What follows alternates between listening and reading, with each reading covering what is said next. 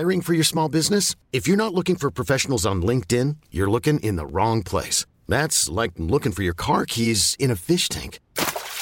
LinkedIn helps you hire professionals you can't find anywhere else, even those who aren't actively searching for a new job but might be open to the perfect role. In a given month, over 70% of LinkedIn users don't even visit other leading job sites. So start looking in the right place. With LinkedIn, you can hire professionals like a professional. Post your free job on linkedin.com slash achieve today.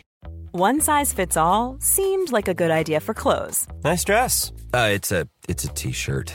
Until you tried it on. Same goes for your healthcare. That's why United Healthcare offers a variety of flexible, budget friendly coverage for medical, vision, dental, and more. So, whether you're between jobs, coming off a parent's plan, or even missed open enrollment, you can find the plan that fits you best. Find out more about United Healthcare coverage at uh1.com. That's uh1.com. Bonjour à toutes et à tous. Avant de commencer cet épisode, j'aimerais faire une petite capsule pour vous expliquer un petit peu mon absence. Comme vous l'avez peut-être remarqué, ou non, il y a eu beaucoup moins d'épisodes ces derniers temps. En effet, il est difficile de faire des épisodes sans contenu et surtout sans avoir le temps de les préparer. Il se trouve que l'été faisant et la rentrée approchant, je n'ai pas eu le temps de me pencher suffisamment sur le podcast pour pouvoir créer de nouvelles interviews et surtout de manière générale créer des épisodes autour de sujets divers. Comme vous le savez peut-être déjà, je suis étudiante en plus d'être la créatrice de ce podcast. Cette année, je rentre dans une année charnière puisque je suis en dernière année de licence et je vais avoir certainement beaucoup moins de temps à consacrer malheureusement à ce projet qui ne s'arrête pas pour autant bien évidemment, mais je vais devoir peut-être ralentir un petit peu le nombre d'épisodes publiés dans la semaine. Auparavant, je faisais en sorte de publier le mercredi sur un sujet de société par exemple, ou sur un sujet de développement personnel comme j'ai pu le faire auparavant. Puis, un samedi sur deux, vous aviez une interview. Je n'ai pas encore de rythme exact, mais ce que je peux vous assurer, c'est qu'il y aura des épisodes de manière régulière, mais peut-être un petit peu moins souvent que ce rythme-là dont je viens de vous parler. On sera certainement plus à un voire deux épisodes dans le mois mais je vais faire en sorte que ce soit des épisodes plus longs, plus travaillés, avec l'intervention de professionnels également, afin d'étayer encore plus mon sujet et de vous permettre à vous d'avoir un sujet bien développé et surtout bien sourcé. J'espère que ce changement de rythme ne vous dérangera pas, que vous continuerez à suivre le podcast. N'oubliez pas que vous avez évidemment le compte Instagram du podcast dont je vous parle régulièrement, mais sur lequel je poste beaucoup plus souvent puisqu'on a l'habitude de faire des sondages avec la communauté. On a l'habitude également de partager quelques-unes de nos expériences. Donc n'hésitez pas à nous rejoindre sur cette plateforme-là, sur Instagram. Le nom du compte c'est tout simplement bouteille à la mer tiré du bas podcast. C'est très simple. Et si vous avez envie d'avoir plus de bouteilles à la mer dans vos quotidiens, vous en aurez beaucoup plus sur Instagram. Je me permets également de rajouter une petite chose puisque actuellement je n'ai plus d'interviews en stock puisque je n'ai pas pris le temps d'en préparer d'autres donc les candidatures sont ouvertes. Vous pouvez absolument m'envoyer un mail avec votre histoire, des sujets dont vous aimeriez parler, des combats que vous avez, des projets que vous menez. Tout ça, ça se passe par mail à l'adresse bouteille à la mer tout attaché du 6 podcast outlook.fr. Ceci étant dit, je vous remercie pour votre écoute et je vous laisse écouter cet épisode qui est dédié aux crises existentielles des 25-30 ans.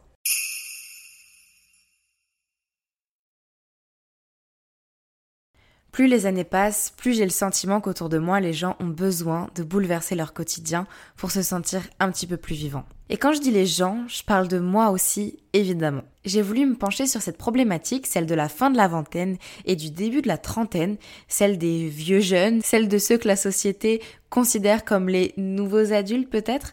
J'ai eu envie de mieux comprendre ce que l'on vit lorsque la vingtaine nous file entre les doigts et que peu à peu elle s'éloigne pour laisser place à une nouvelle étape, celle d'une nouvelle décennie, une décennie souvent riche en chamboulements dans la vie d'une personne, j'ai nommé la trentaine.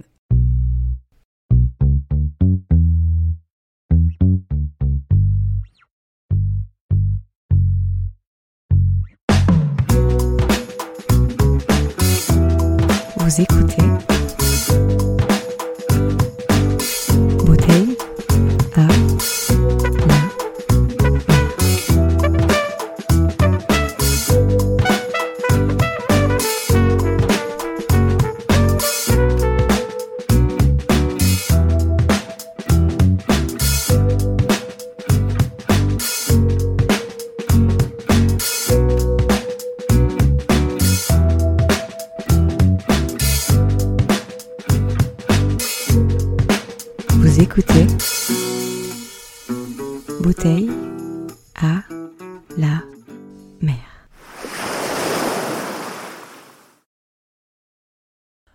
J'ai entamé mes recherches pour créer cet épisode, j'ai d'abord écrit quelque chose de très bateau sur Google. Crise de la vingtaine. Et un des premiers résultats était un article des Inrock intitulé Qu'est-ce que la crise du quart de vie qui touche de plus en plus de jeunes? J'ai alors orienté mes recherches sur cette fameuse crise du quart de vie, la crise des 25 ans.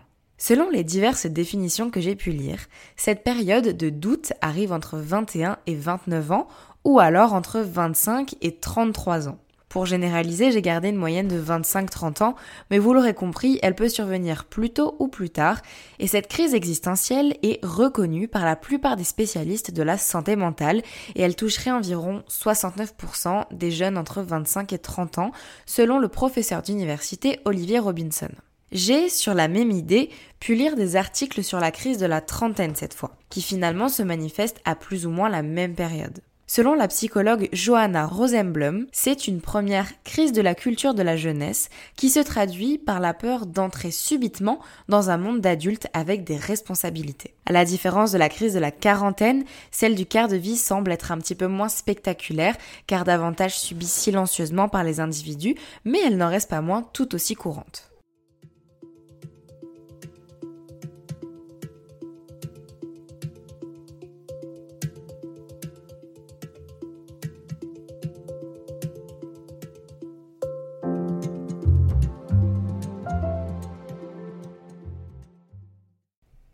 Alors pourquoi est-ce que la fin de la vingtaine, le début de la trentaine, est source de tant de questionnements? Là où on pourrait s'imaginer une période plutôt calme, animée par la fête par exemple, ou par les études supérieures, par les premiers boulots Ces fameuses années qu'on qualifie certainement trop souvent à tort comme étant les plus belles années de nos vies. Qu'est-ce qui a changé entre la génération précédente et celle d'aujourd'hui? Eh bien, plus ou moins tout. Le professeur de psychologie sociale à l'université de Lausanne, Dario Spini, dit notamment que la période entre l'adolescence et la maturité n'est reconnue comme une étape à part entière de la vie des individus que depuis très récemment. Dans les années 50 par exemple, on l'a située plutôt entre 12 et 18 ans. Aujourd'hui, les possibilités sont bien plus larges et les modèles bien moins binaires. Et cette liberté n'est pas forcément salvatrice puisqu'elle représente une certaine charge mentale, celle de réussir par ses propres moyens, de créer des choses hors des sentiers battus. Ainsi, il est prouvé qu'avoir une immensité de possibilités est bien plus lourd à porter que de devoir choisir entre simplement deux propositions. Or, aujourd'hui, il n'y a plus de modèle unique et en cas d'échec, l'individu emportera une bien plus grande responsabilité. Le plus gros changement est évidemment l'accélération du développement technologique. Toutes ces machines plus ou moins utiles et connectées qui ont pour but unique de nous faciliter la vie. Les téléphones portables, par exemple, en sont une parfaite illustration. Là où un jeune de la génération des années 80-90 devait prendre une carte pour conduire, aller à la bibliothèque pour faire des recherches, lire des petites annonces dans le journal pour trouver un travail, et j'en passe, aujourd'hui, nous n'avons qu'à sortir notre smartphone de notre poche et à ouvrir une application. Pour cet épisode, j'ai eu le plaisir d'interviewer la psychanalyste Emmanuelle Malap pour lui poser quelques questions sur le sujet des crises existentielles des jeunes de 25 à 30 ans. Avant même de commencer notre entretien, le docteur Malap m'a sorti de ma zone de confort en m'expliquant qu'elle n'avait pas de quoi enregistrer sa voix comme je lui avais demandé en amont pour contrer tout risque de perte de données. Et oui, les aléas des interviews en visioconférence étant ce qu'ils sont, j'ai en effet pris l'habitude d'avoir un plan A, B, voire C et D pour mes interviews. Ainsi, avec cette absence d'audio de secours, j'ai été prise de court et Emmanuel Malap m'a fait prendre conscience qu'en effet nous étions actuellement à une époque où nous craignions terriblement de perdre. Euh, Mathilde, j'ai quelque chose à vous dire. Vous m'avez demandé de regarder si je pouvais enregistrer tout ça. Alors, j'ai pas pris la peine de faire ça. J'en suis désolée, mais en revanche, ça m'a d'emblée fait penser à quelque chose par rapport à la, aux questions qui nous occupent pour aujourd'hui, qui est que peut-être une des caractéristiques pas forcément de votre génération ou de notre, euh, de, mais, mais peut-être de notre époque, c'est que les gens ont de plus en plus de difficultés à accepter de prendre le risque de perdre quelque chose. Et que c'est peut-être, alors je ne veux pas dire par là que euh, c'est une génération gâtée ou autre, pas du tout. Hein. Euh, d'abord, pour ma génération, c'était déjà le cas. La génération de mes parents a sans doute été une génération très gâtée, la génération qui est née à la fin de, la Seconde Guerre mondiale. Et peut-être que pour eux, la vie a été particulièrement facile parce que parce qu'il n'y avait pas grand chose à perdre à cette époque, c'est-à-dire que tout était à reconstruire, il y avait le plein emploi, c'était le début de la libération sexuelle et de la contraception, il n'y avait pas énormément de maladies, il n'y avait pas de pollution, enfin ça a été une époque, enfin je pense une génération particulièrement gâtée. Et peut-être que nous, les deux générations d'après, on va dire, euh, puis, euh, eh bien, on, est sur ce, je sais pas comment dire, mais on est sur ce, cette idée que rien ne va manquer, comme si on était déshabitué. Alors c'est avec cette première remise en question de mes propres fonctionnements et un brin de stress de voir s'envoler mon travail une fois l'enregistrement de notre conversation terminé que nous avons entamé cette discussion. La première question que j'ai voulu poser à Emmanuel Malap était sur cette fracture qu'il me semble exister entre l'ancienne et la nouvelle génération. Pourquoi les jeunes entre 25 et 30 ans traversent-ils une crise existentielle qui paraît plus forte que nos aînés au même âge Qu'est-ce qui a changé entre la génération de nos parents ou de nos grands-parents et la génération actuelle?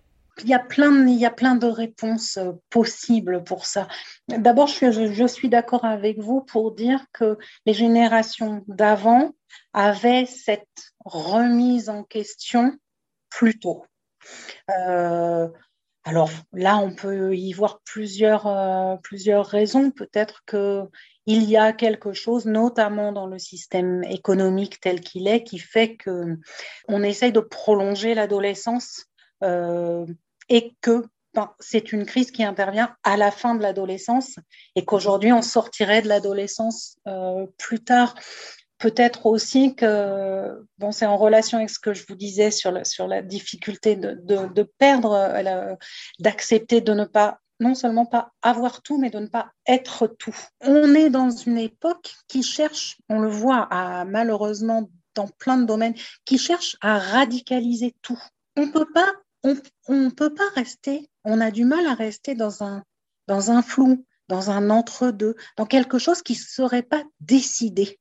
Et peut-être que ça, c'est compliqué parce que vous, quand vous traversez votre crise existentielle, comme il y a en, fond le fait qu'on ne peut pas rester dans le flou, bah, ça rajoute de la pression. Alors que, bon, finalement, quand est-ce qu'on arrête d'être dans le flou? Bah, Quand on est mort. Peut-être, et ça, peut-être que c'est le tort à la fois des gens de ma génération et de la vulgarisation de la, de la psychologie. On a fait croire qu'il fallait tout expliquer aux enfants. Bien sûr qu'il ne s'agit pas de revenir à un truc à l'ancienne où on disait juste bah, c'est comme ça et puis, euh, et puis bah, évidemment ça faisait des, des, troupeaux de névrosés. Mais maintenant on a d'autres névroses qui arrivent, c'est-à-dire que justement il y a des choses qui ne s'expliquent pas. Ce serait comme des règles du jeu. Si vous jouez, j'en sais rien, au Scrabble, par exemple, ou, euh, ou n'importe quel jeu, même un jeu vidéo, pour prendre un jeu un peu plus moderne, au départ, il y a des règles du jeu. Et avec ces règles du jeu, on peut jouer. Et les règles du jeu, c'est comme ça. On peut se demander pourquoi c'est comme ça. Mais c'est comme ça, il n'y a rien à expliquer. Hein.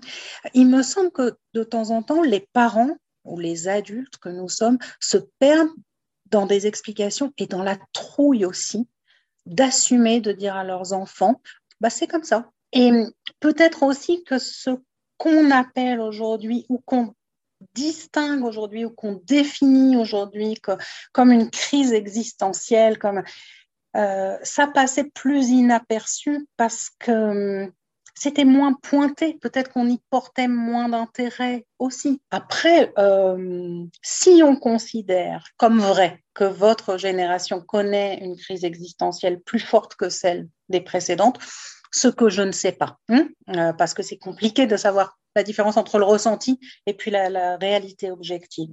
Mais si on considère que votre génération connaît une crise existentielle plus forte, il y a quand même des raisons objectives. La vie professionnelle est plus compliquée, euh, il y a moins de travail tout simplement, les perspectives écologiques ne sont pas réjouissantes, on est beaucoup mieux informé du point de vue mondial de ce qui se passe. Je pense que c'est très angoissant aussi, ça, doit procurer un sentiment d'impuissance plus fort. Euh, et il me semble aussi que ce que notre époque, moi je crois que je préfère parler d'époque plutôt que de génération, mais il me semble que ce que notre époque a perdu aussi et qui est compliqué pour ceux qui entrent dans la vie dans cette époque, c'est qu'il y a beaucoup moins de projets collectifs. Y a, chacun est beaucoup plus renvoyé à lui-même et en plus avec des exigences de performance sociale mais aussi parentale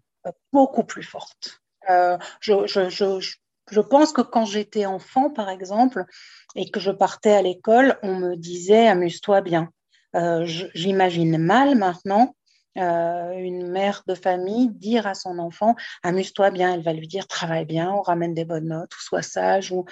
Voilà, il y a quelque chose, peut-être que notre époque a perdu un peu ce goût du collectif et que ça nous laisse bien seuls.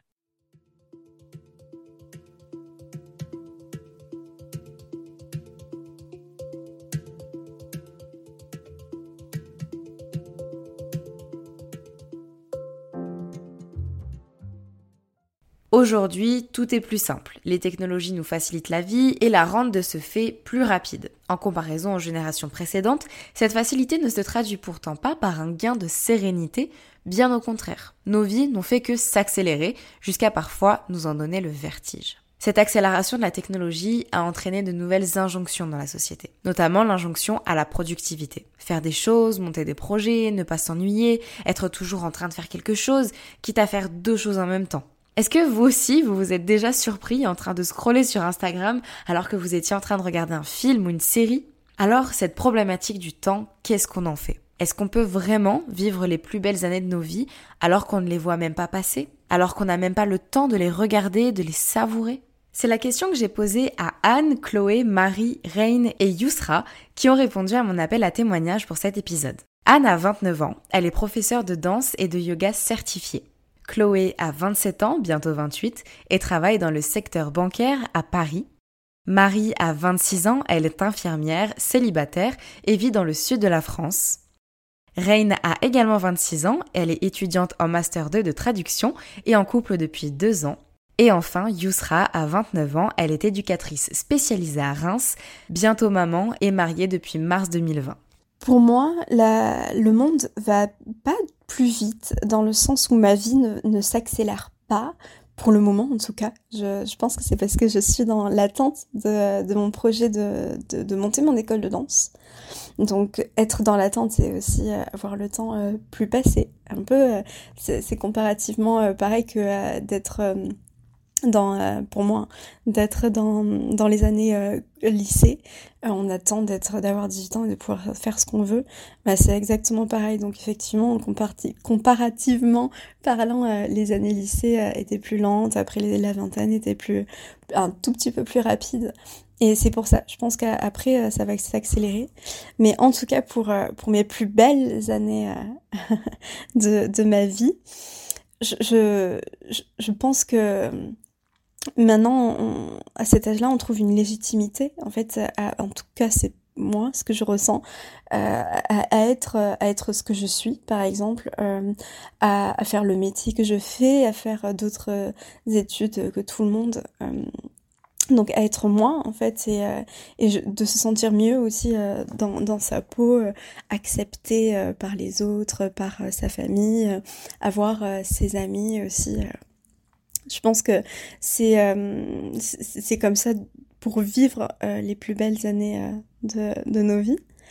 Et sinon, ce passage vers la trentaine, ça m'a permis aussi de reconnecter avec ma famille, de, de, de en fait, de réellement connaître mes, mes, ma famille proche, mes parents, mes frères et sœurs, un rapprochement qui fait du bien, surtout avec mon frère jumeau. Euh, avec qui euh, j'ai pas toujours été très très sympa. donc, euh, donc, donc du coup là je me suis un peu radoucie. je, je, on, est toujours aussi proches mais dans le dans le bon sens du terme. Et c'est pareil avec mon grand frère par exemple qui a eu une, merveilleuse fille et un merveilleux fils. Et ça nous a permis de nous comprendre un peu plus. Euh, ces, deux beaux enfants nous ont rapprochés.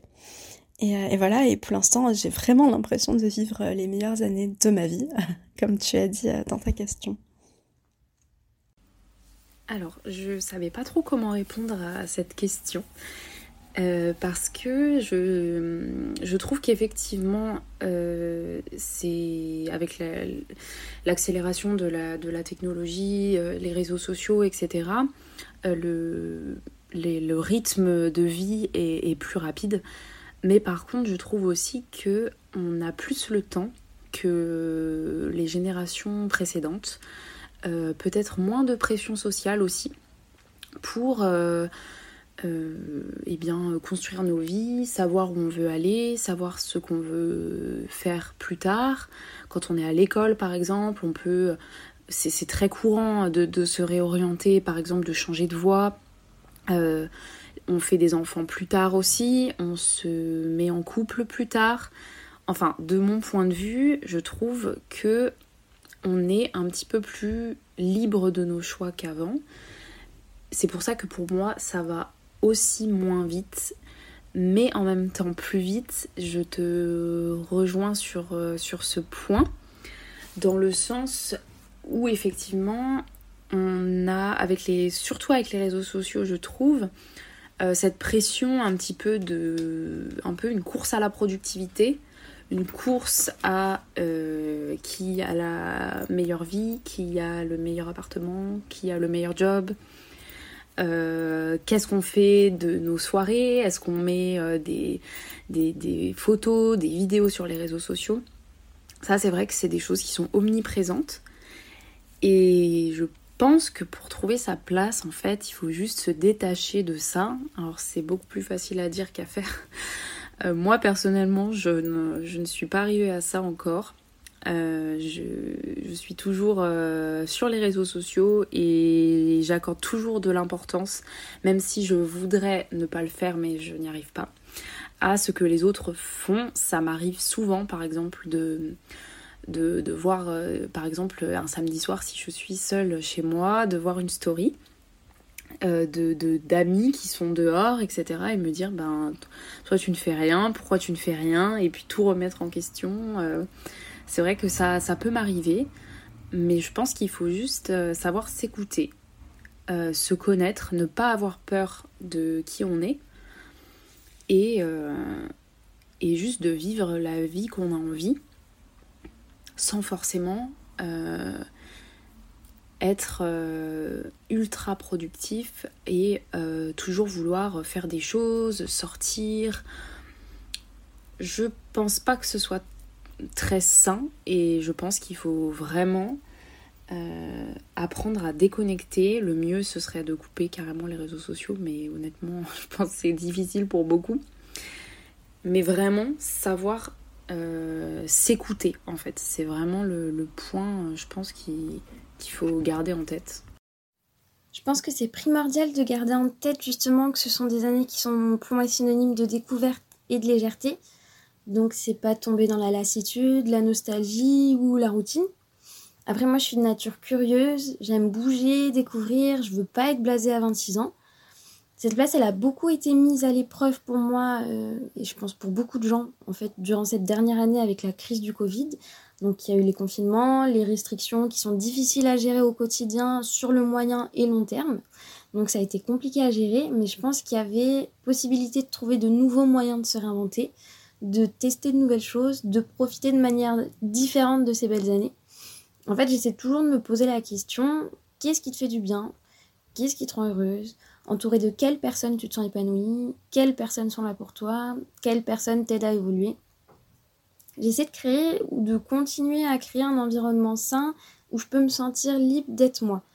Et de toute façon, généralement, si je continue à aller vers un chemin où je sens que c'est pas ok pour moi, mais que j'y vais quand même parce que je suis têtue, que j'aime pas l'échec, que j'aime pas faire des allers-retours et que je suis un bélier, la vie et indirectement moi-même, du coup, se charge toujours de mettre une ou deux claques pour me réveiller. J'essaie de trouver la place pour vivre ces plus belles années de ma vie en essayant d'être un maximum en adéquation avec mes envies et mes besoins.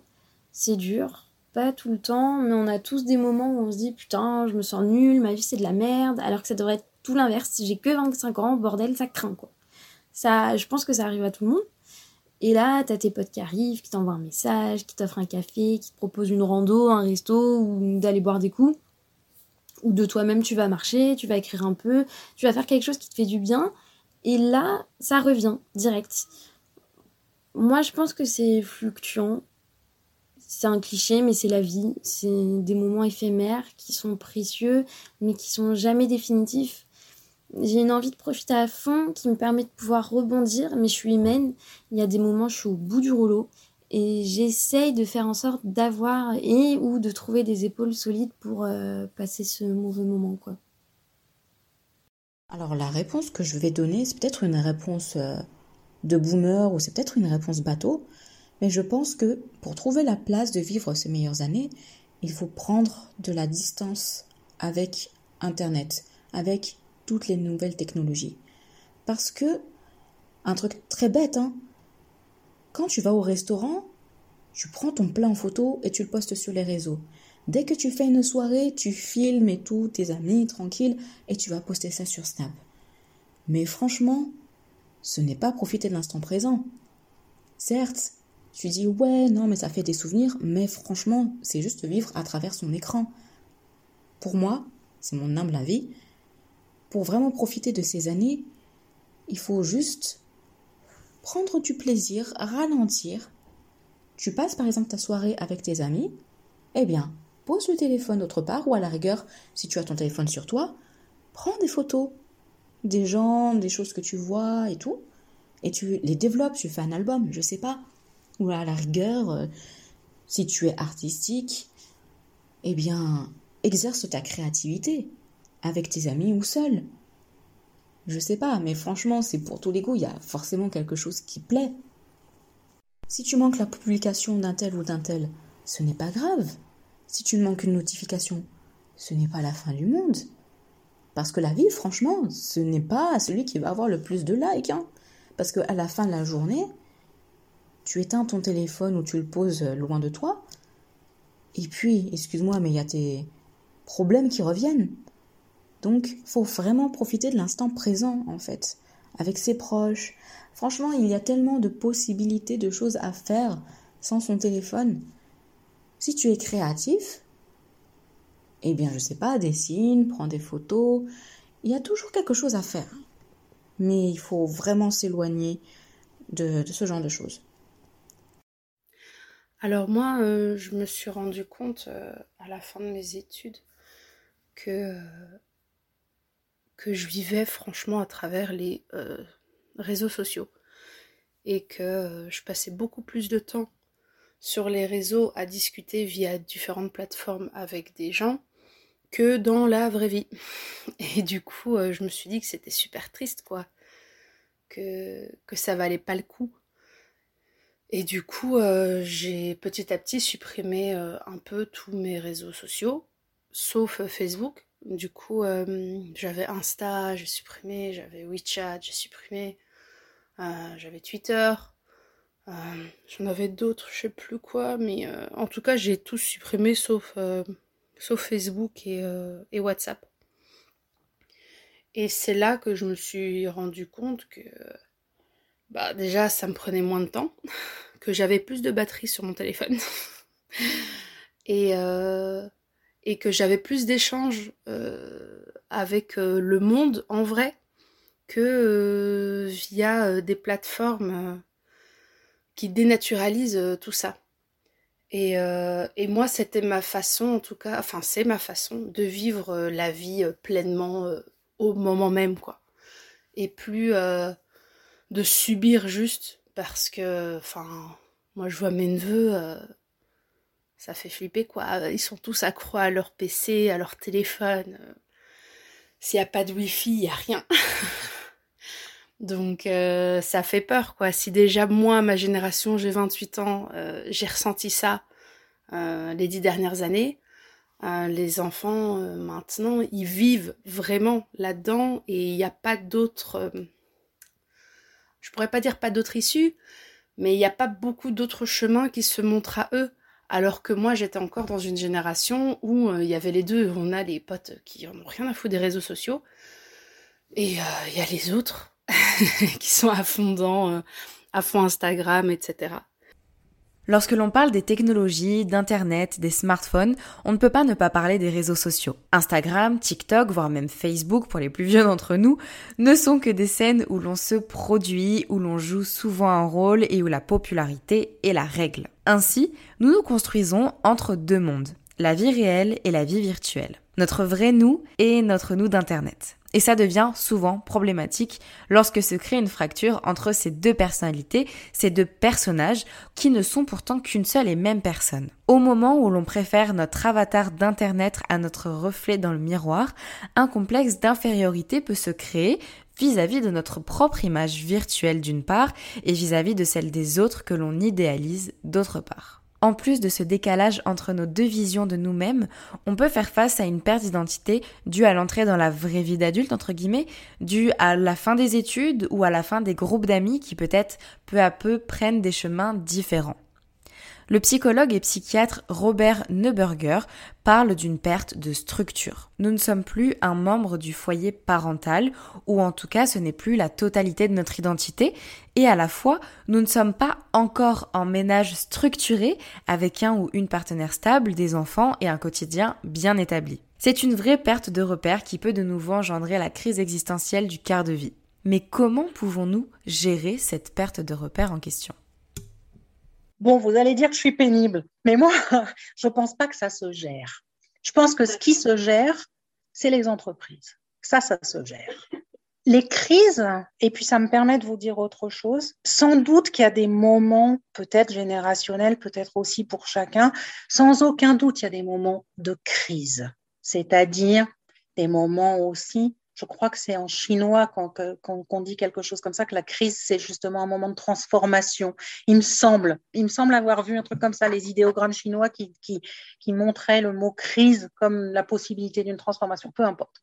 Toute la vie, il y a des, des évolutions. enfin, avoir le fantasme qu'un moment, on va être stable, que les choses vont être réglées, qu'on va plus être dans le flou, pour reprendre, qu'on va plus être dans le doute, je pense que c'est un fantasme. Alors après, j'entends votre question. Quand c'est très inconfortable, quand c'est très pénible, qu'est-ce qu'on peut faire?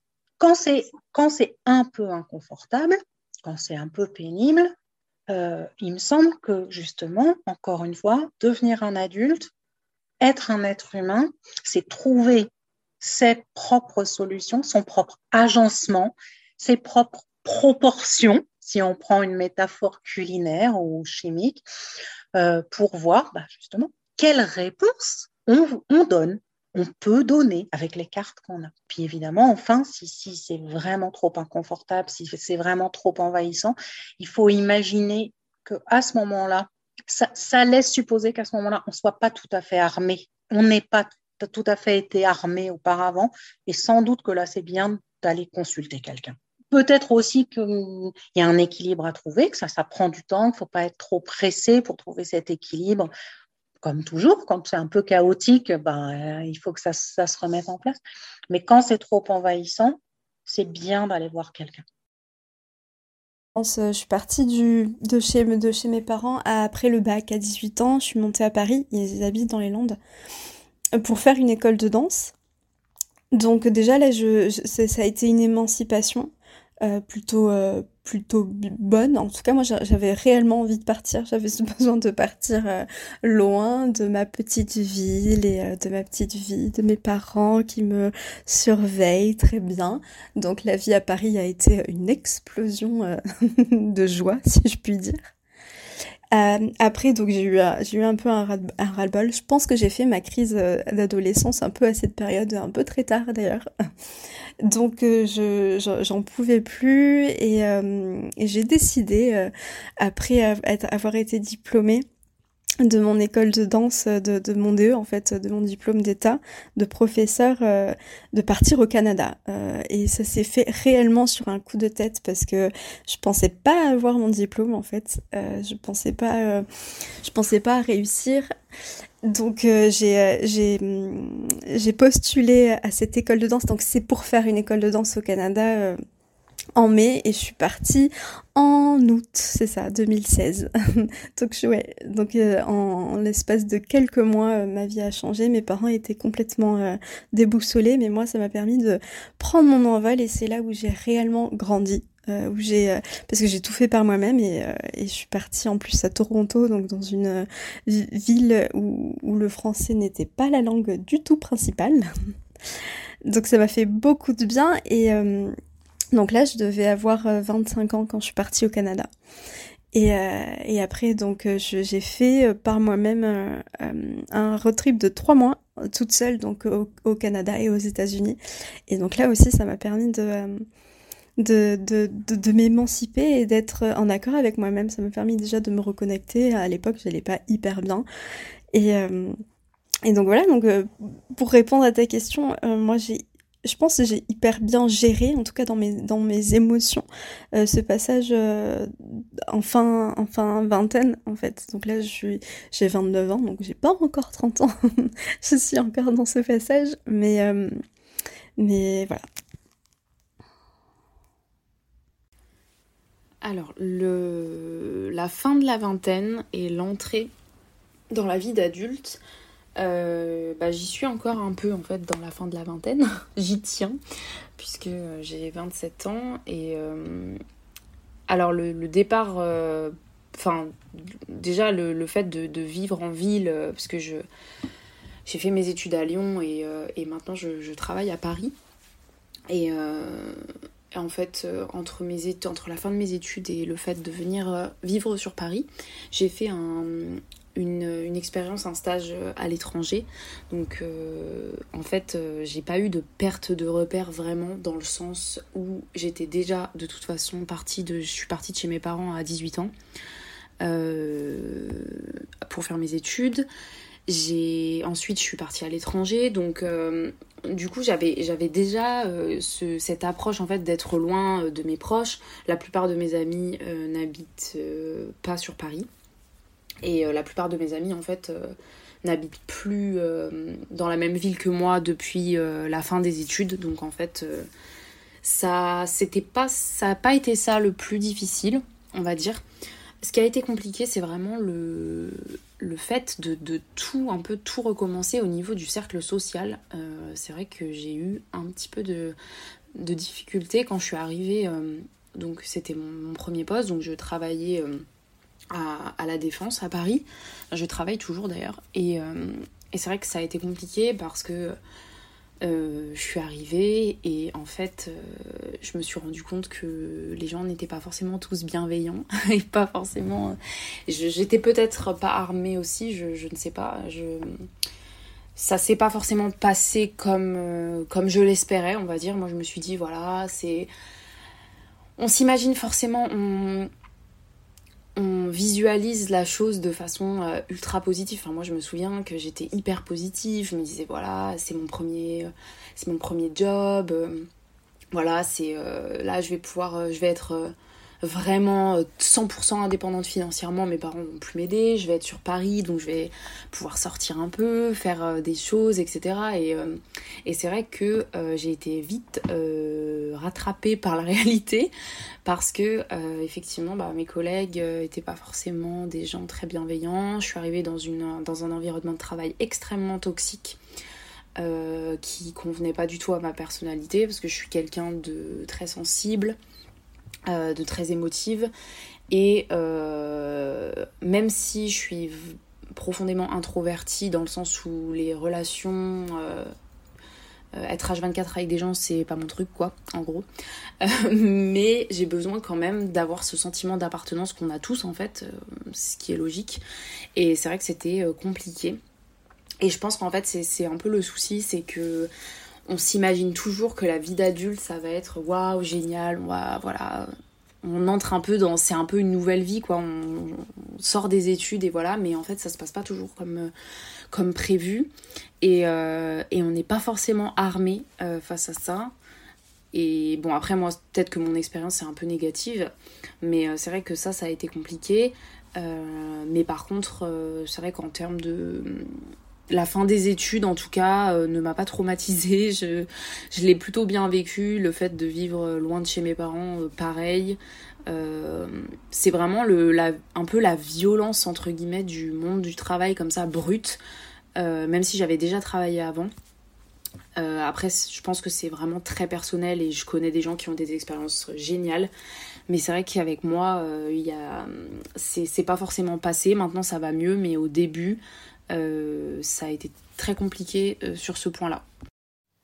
Je suis partie à 18 ans de chez ma mère. J'ai pris un studio où je suis restée 5 ans. La transition, s'est très bien passée pour moi. Euh, j'étais déjà assez autonome et souvent seule quand j'habitais avec ma mère parce qu'elle travaillait beaucoup. Du coup, j'étais pressée euh, d'avoir mon propre appartement. De mes souvenirs, c'était une période très cool et très excitante. J'avais mon studio, je commençais mon entrée à la fac. C'était synonyme d'une grande liberté pour moi, associée quand même à des nouvelles responsabilités, donc financières, matérielles, émotionnelles et plus ou moins professionnelles t'as personne pour te pousser aux fesses pour bosser, pour ranger, pour t'occuper de l'administratif, pour faire la cuisine, toutes les tâches en fait qui incombent euh, à un foyer, des études et à ce qui s'en rapporte. Tu commences à te pousser tout seul, avec tes proches qui sont jamais loin, mais seul quand même. Et j'ai toujours eu cette envie de me débrouiller toute seule et de pas demander euh, de l'aide. Ce qui me porte souvent défaut d'ailleurs, mais ce qui m'a permis aussi de me dépasser à certains moments de ma vie, je pense. Ça doit venir du fait que ma mère euh, m'a répété toute mon enfance l'importance du fait de ne dépendre de personne. Euh, après vient la fin des études, donc nouveau rythme de vie, nouveaux objectifs, nouvelles perspectives. Et ça a vraiment marqué pour moi la fin d'un cycle assez heureux de ma vie. Ça fait trois ans que je bosse dans une clinique en tant qu'infirmière et j'ai absolument pas vu passer ces trois années. J'ai l'impression que le temps s'est accéléré à une vitesse incroyable depuis que je suis rentrée dans la vie active. Euh, j'ai l'impression qu'il y a une routine qui s'est installée, des responsabilités qui se sont alourdies aussi. Du coup, cette transition, elle a été beaucoup plus compliquée à vivre que la première.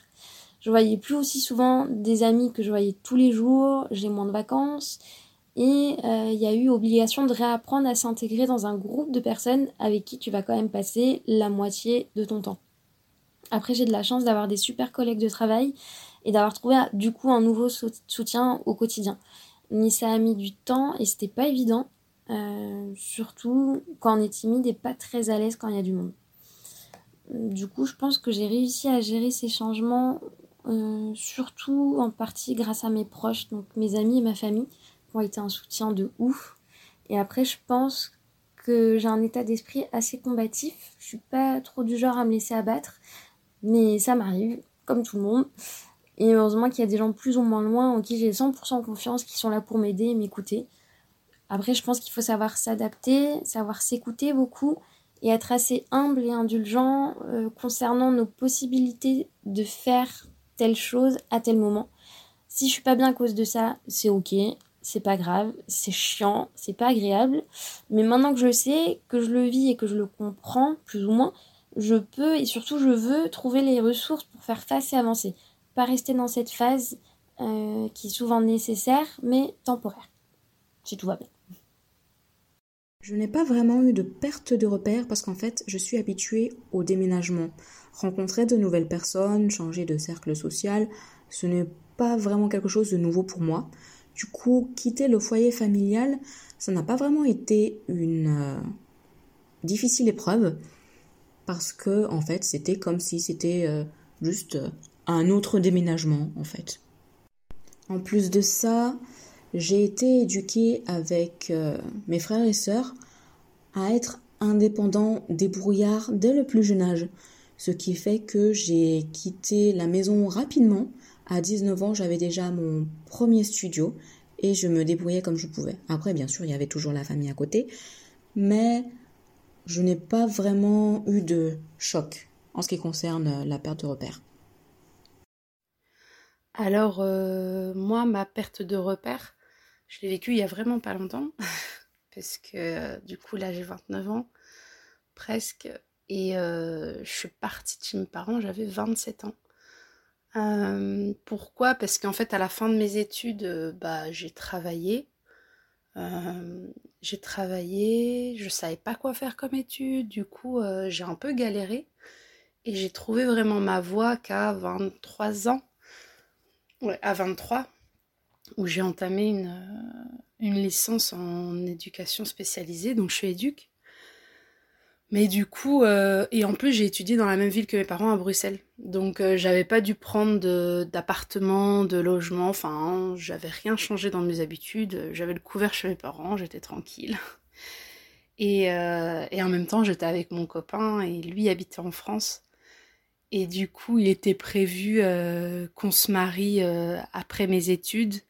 Et, et c'est exactement ce qui s'est passé. J'étais diplômée en juin 2019 et on s'est marié en mars 2020 juste avant le premier confinement. Et du coup, je suis venue vivre en France. Ce qui fait que euh, j'ai eu la perte de repères en plein confinement, ce qui n'était pas évident.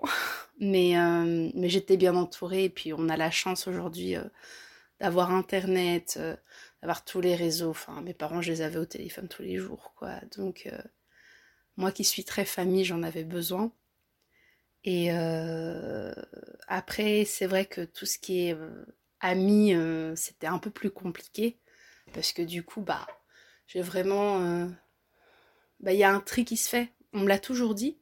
Mais c'est vrai que ça fait mal quand euh, le tri se fait vraiment. On m'avait toujours dit, ouais, tu verras, quand tu changes de travail ou de ville, ou que tu te maries, enfin, que tu te mets en concubinage ou autre, il y a toujours un tri qui se fait.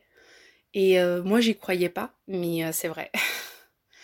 Euh, parce qu'il y a des amitiés on a besoin de se voir tout le temps et quand on se voit pas, bah autant il y en a avec qui bah ça change rien. Quand on se revoit, c'est pareil. Et puis il y en a, euh, bah ça se perd en fait. Ce qui nous liait, euh, c'est perdu. Et, et j'ai eu ça avec plusieurs potes qui m'ont un peu boycotté, on va dire, depuis que je suis partie. Mais ce qu'ils ne savent pas, c'est que bientôt je vais revenir vivre à Bruxelles. Mais euh, au moins le tri sera fait, quoi. donc, euh, donc je pense que ça va me faire bizarre aussi de revenir à Bruxelles parce qu'on s'est mis d'accord avec mon mari que, que ce serait plus simple en fait pour moi, pour lui, euh, pour plein de choses, pour le futur bébé, de retourner vivre à Bruxelles. Et du coup, ça va se faire l'été prochain, l'été 2022. Et c'est vrai que j'appréhende un petit peu de revoir des personnes parce que on fait partie du même cercle d'amis, même si euh, on n'est plus tous tous euh, amis entre nous. Euh, parce que je pense pas que je reprendrai les amitiés telles quelles si on m'a boycotté pendant deux ans et demi. et en fait, vu que géographiquement maintenant je suis là, ça, ça va faire bizarre quoi. Enfin, il faut dire que les crises sanitaires, les crises économiques, politiques ou encore climatiques n'arrangent rien aux pertes de repères de la génération actuelle. Comment faire des plans d'avenir lorsque l'on ne sait pas si nos enfants pourront vivre dans un monde viable? Comment avoir l'énergie de créer des choses et de monter des projets lorsque l'on a conscience d'être un petit maillon d'une chaîne immense maintenue par les plus grosses fortunes du monde? Il existe un réel sentiment d'impuissance qu'il est parfois difficile de surmonter pour oser se réaliser et pour oser prendre des décisions qui pourraient bouleverser nos vies à long terme. Est-ce que j'ai peur de l'avenir? Je répondrai oui. Ça, fait peur l'avenir quand même.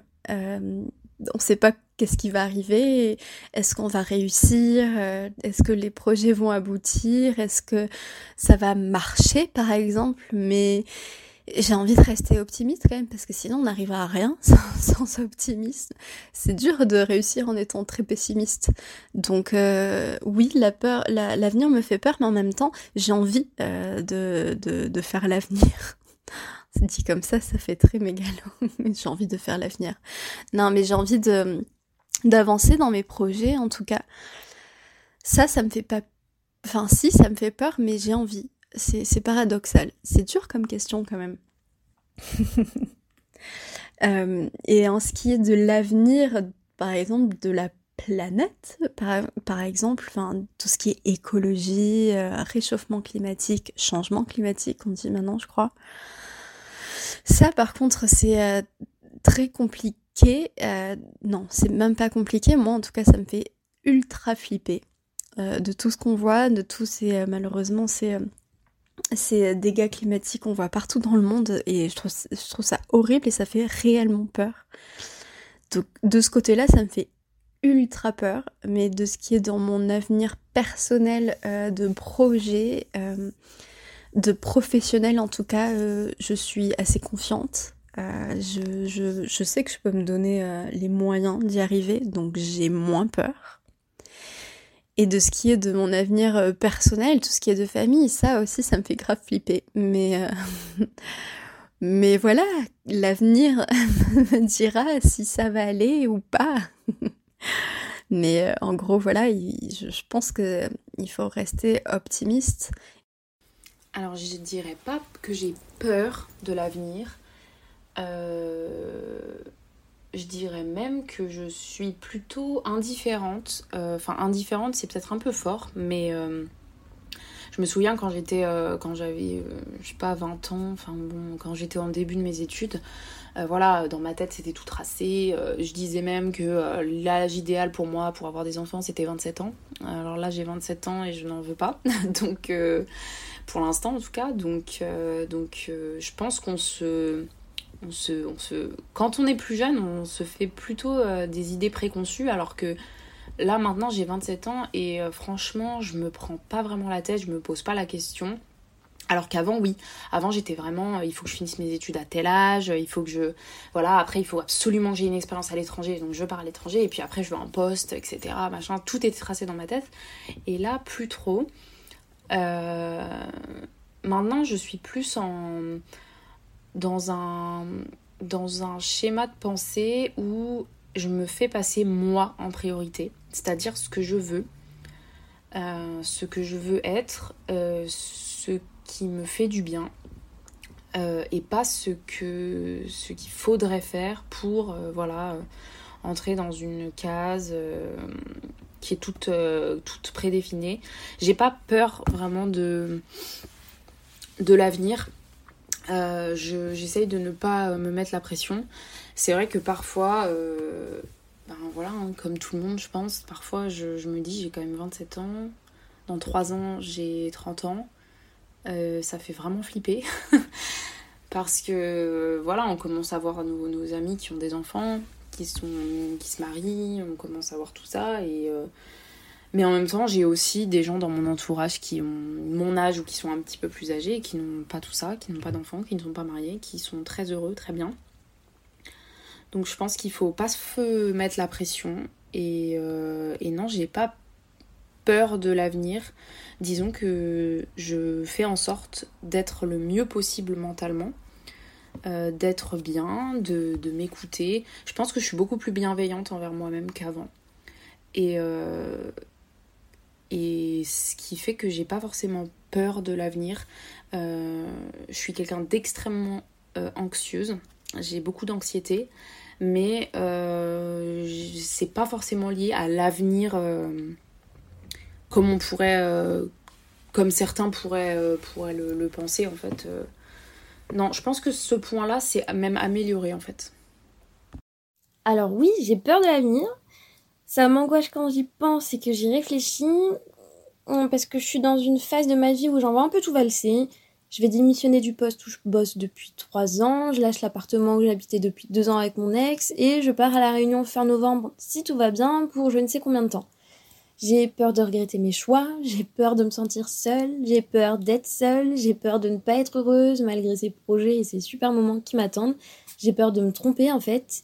J'ai très peur de l'ennui et de la routine. Et en fait, j'ai peur, mais de ouf. Parce que je vis pas bien l'échec comme tout le monde.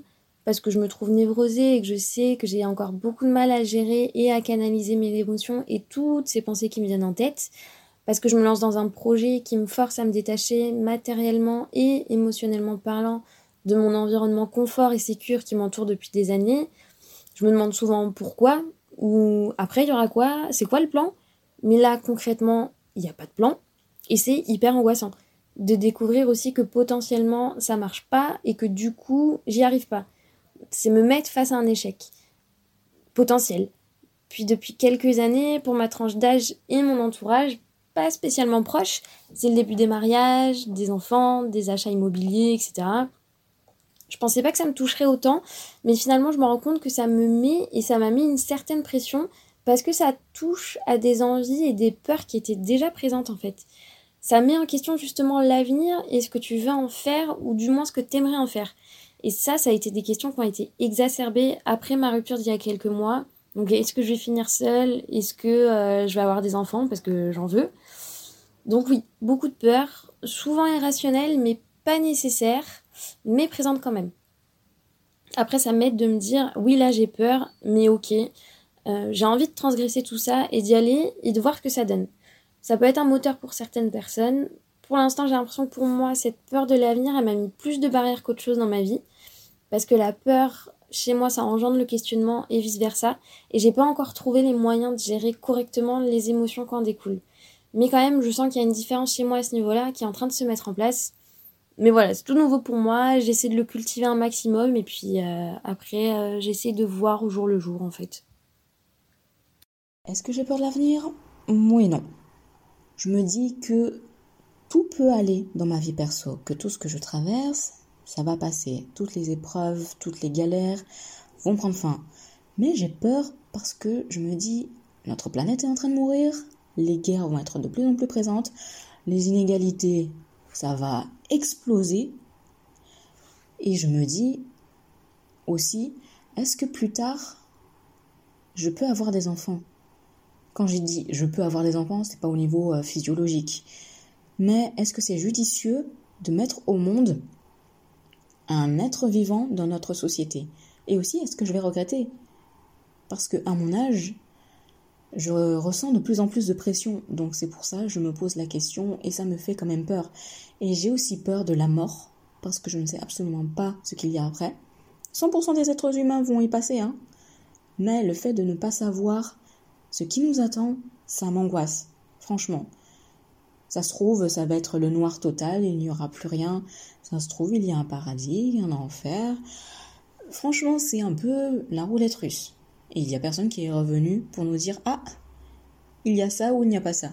Donc euh, vraiment, c'est ce qui me fait peur. Alors euh, oui, j'angoisse pour l'avenir. Euh, déjà, juste pour moi tout court,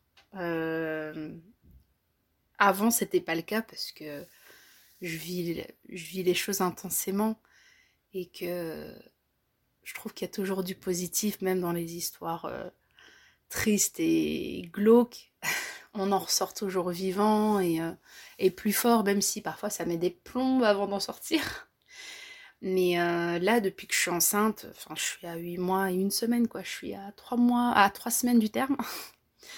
ben, depuis que je suis enceinte, je vis ça autrement parce que je vais avoir une responsabilité euh, tout autre. Et là, j'angoisse pour l'avenir parce que je pense à l'écologie, je pense à, à, la vie en tant que personne racisée. parce que moi et mon mari, on est tous les deux de confession musulmane. moi, je suis d'origine marocaine, mon mari est d'origine algérienne et euh, d'office que notre enfant euh, sera racisé aussi. Enfin, il ou elle n'aura pas les yeux bleus euh, ni les cheveux blonds.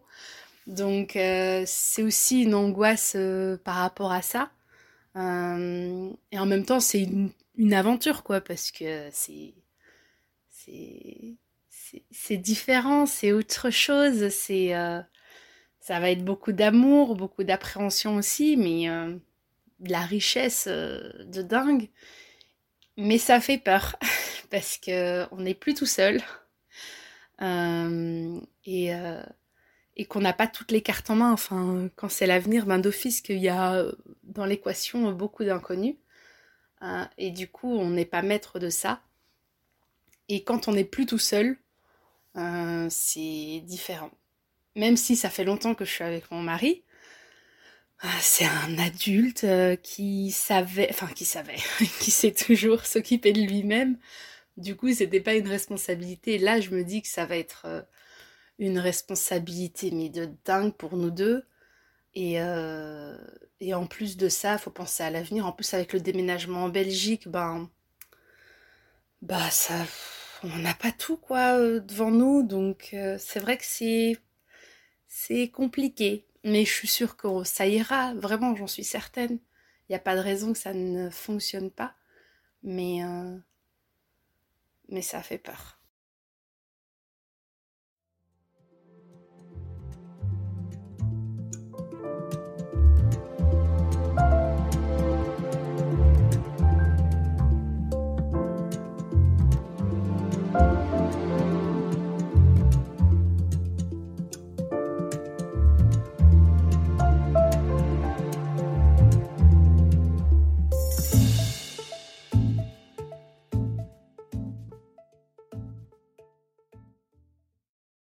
J'ai voulu comprendre comment se manifestent concrètement ces crises existentielles. De manière générale, vous l'aurez compris, la crise des 25-30 ans se manifestera par une grande remise en question de nos propres choix, de nos projets futurs et présents, ou même parfois de nos accomplissements personnels.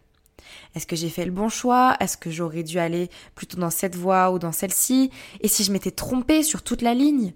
On parle ainsi d'un tiraillement entre les objectifs, les rêves que nous avions et la réalité de notre existence à l'âge de 25-30 ans. On en arrive alors à faire un bilan et celui-ci peut parfois être relativement décevant, voire même déprimant pour certaines personnes. Je pense qu'on est dans un domaine très subjectif et dans une époque qui veut tout objectiver. Pourquoi je dis ça? Parce que celui qui va décider ou celle qui va décider qu'il ou elle traverse une crise existentielle, c'est celui ou celle qui va le sentir comme ça. Ce que il y a des gens qui traversent des choses très difficiles, ça provoque pas de dépression, pour dire un peu d'autres mots, euh, et ça provoque pas de, crise déstabilisante. Ça permet de changer des choses, mais il y a aussi des gens, et ça peut être problématique, qui traversent tout sans jamais rien ressentir. Et là, on se dit, sans doute, il y a quelque chose.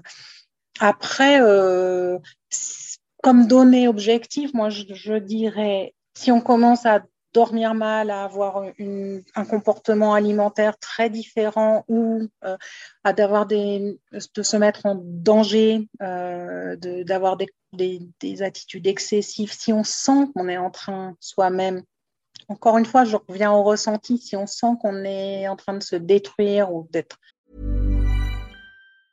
I'm Sandra, and I'm just the professional your small business was looking for. But you didn't hire me because you didn't use LinkedIn jobs. LinkedIn has professionals you can't find anywhere else, including those who aren't actively looking for a new job but might be open to the perfect role, like me. In a given month, over 70% of LinkedIn users don't visit other leading job sites. So if you're not looking on LinkedIn, you'll miss out on great candidates like Sandra. Start hiring professionals like a professional. Post your free job on linkedin.com slash achieve today. Hey, it's Ryan Reynolds, and I'm here with Keith, co-star of my upcoming film, If, only in theaters May 17th. Do you want to tell people the big news?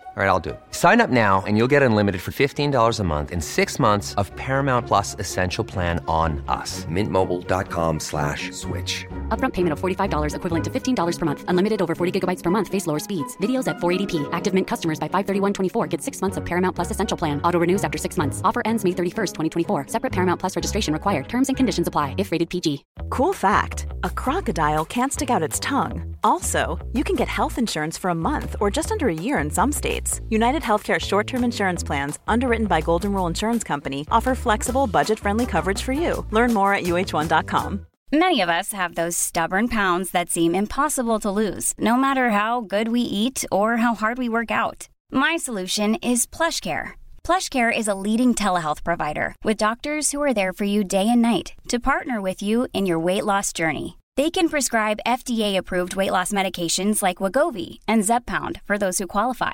Plus, they accept most insurance plans. To get started, visit plushcare.com slash weight loss. That's plushcare.com slash weight loss.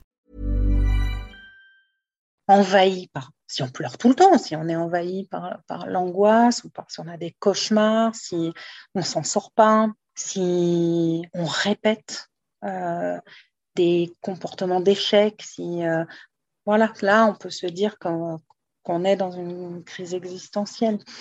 Mais on peut aussi se dire qu'on est dans une dépression.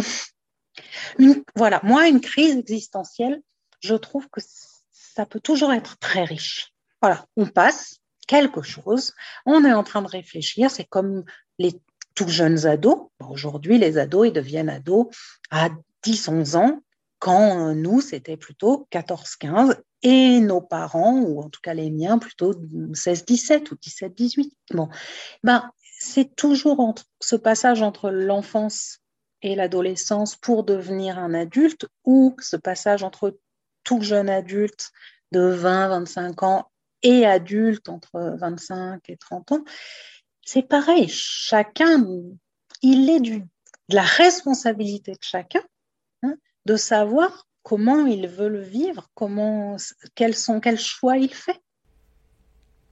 Une personne traversant une crise va alors essayer de réévaluer ses choix de vie pour mettre en place de nouvelles lignes directrices afin de s'aligner avec ses envies profondes. Alors que certaines personnes feront simplement le choix de passer au-dessus et finalement accepter la situation, d'autres vont tomber dans une réelle déprime. Dans un monde tel que le nôtre, il est parfois très difficile de se reconcentrer sur soi sans être influencé par les différentes normes sociales. On peut avoir du mal à oser prendre des risques avec toutes les crises qui éclatent année après année. On peut préférer le confort de la norme à l'adrénaline de sortir des sentiers battus afin de faire ce que l'on veut vraiment. Et c'est lorsque toutes ces questions se bousculent dans nos têtes que petit à petit s'installe une crise existentielle. Finalement, qui suis-je et qu'est-ce que je veux vraiment faire de ma vie? Près de 43% des 25-33 ans ne sauraient pas quoi faire de leur vie et 30% regretteraient de ne pas avoir assez voyagé. Selon la psychologue Johanna Rosenblum, les signes et les symptômes des crises sont le repli sur soi dans les cas d'une tristesse ou d'une déprime particulièrement intense. On compare d'ailleurs ces symptômes à ceux d'une dépression. Ou à l'inverse, on peut observer une forme plus théâtrale avec des prises de décision plus fortes. Quand je dis théâtrale, attention, ça ne décrédibilise absolument pas ces réactions, c'est simplement pour montrer qu'elles sont vraiment plus euh, fortes finalement. Donc des changements intempestifs de comportement ou de choix de carrière, par exemple. On peut notamment voir certaines personnes tout quitter du jour au lendemain pour retrouver cette adrénaline d'une jeunesse perdue, retrouver un sentiment de liberté, voire même une certaine transgression typique de ce type de crise. Le psychopraticien Pierre-Yves Brissot parle également d'un déni de son propre mal-être et il dit, je cite, On cherche à normaliser cette sensation en se trouvant des excuses, notamment en blâmant les autres. On se dit que le problème ne vient pas de soi, mais des collègues, des médias, du conjoint, de la famille, etc. Contrairement aux personnes déprimées qui tentent de se poser des questions sur leur mal-être, celles-ci refusent de donner du sens à cette phase de folie. Comme j'ai répondu un peu en fait euh, à une question précédente, oui j'ai eu une crise existentielle euh, et ce qui m'a amené à, partir loin de la France, euh, au Canada.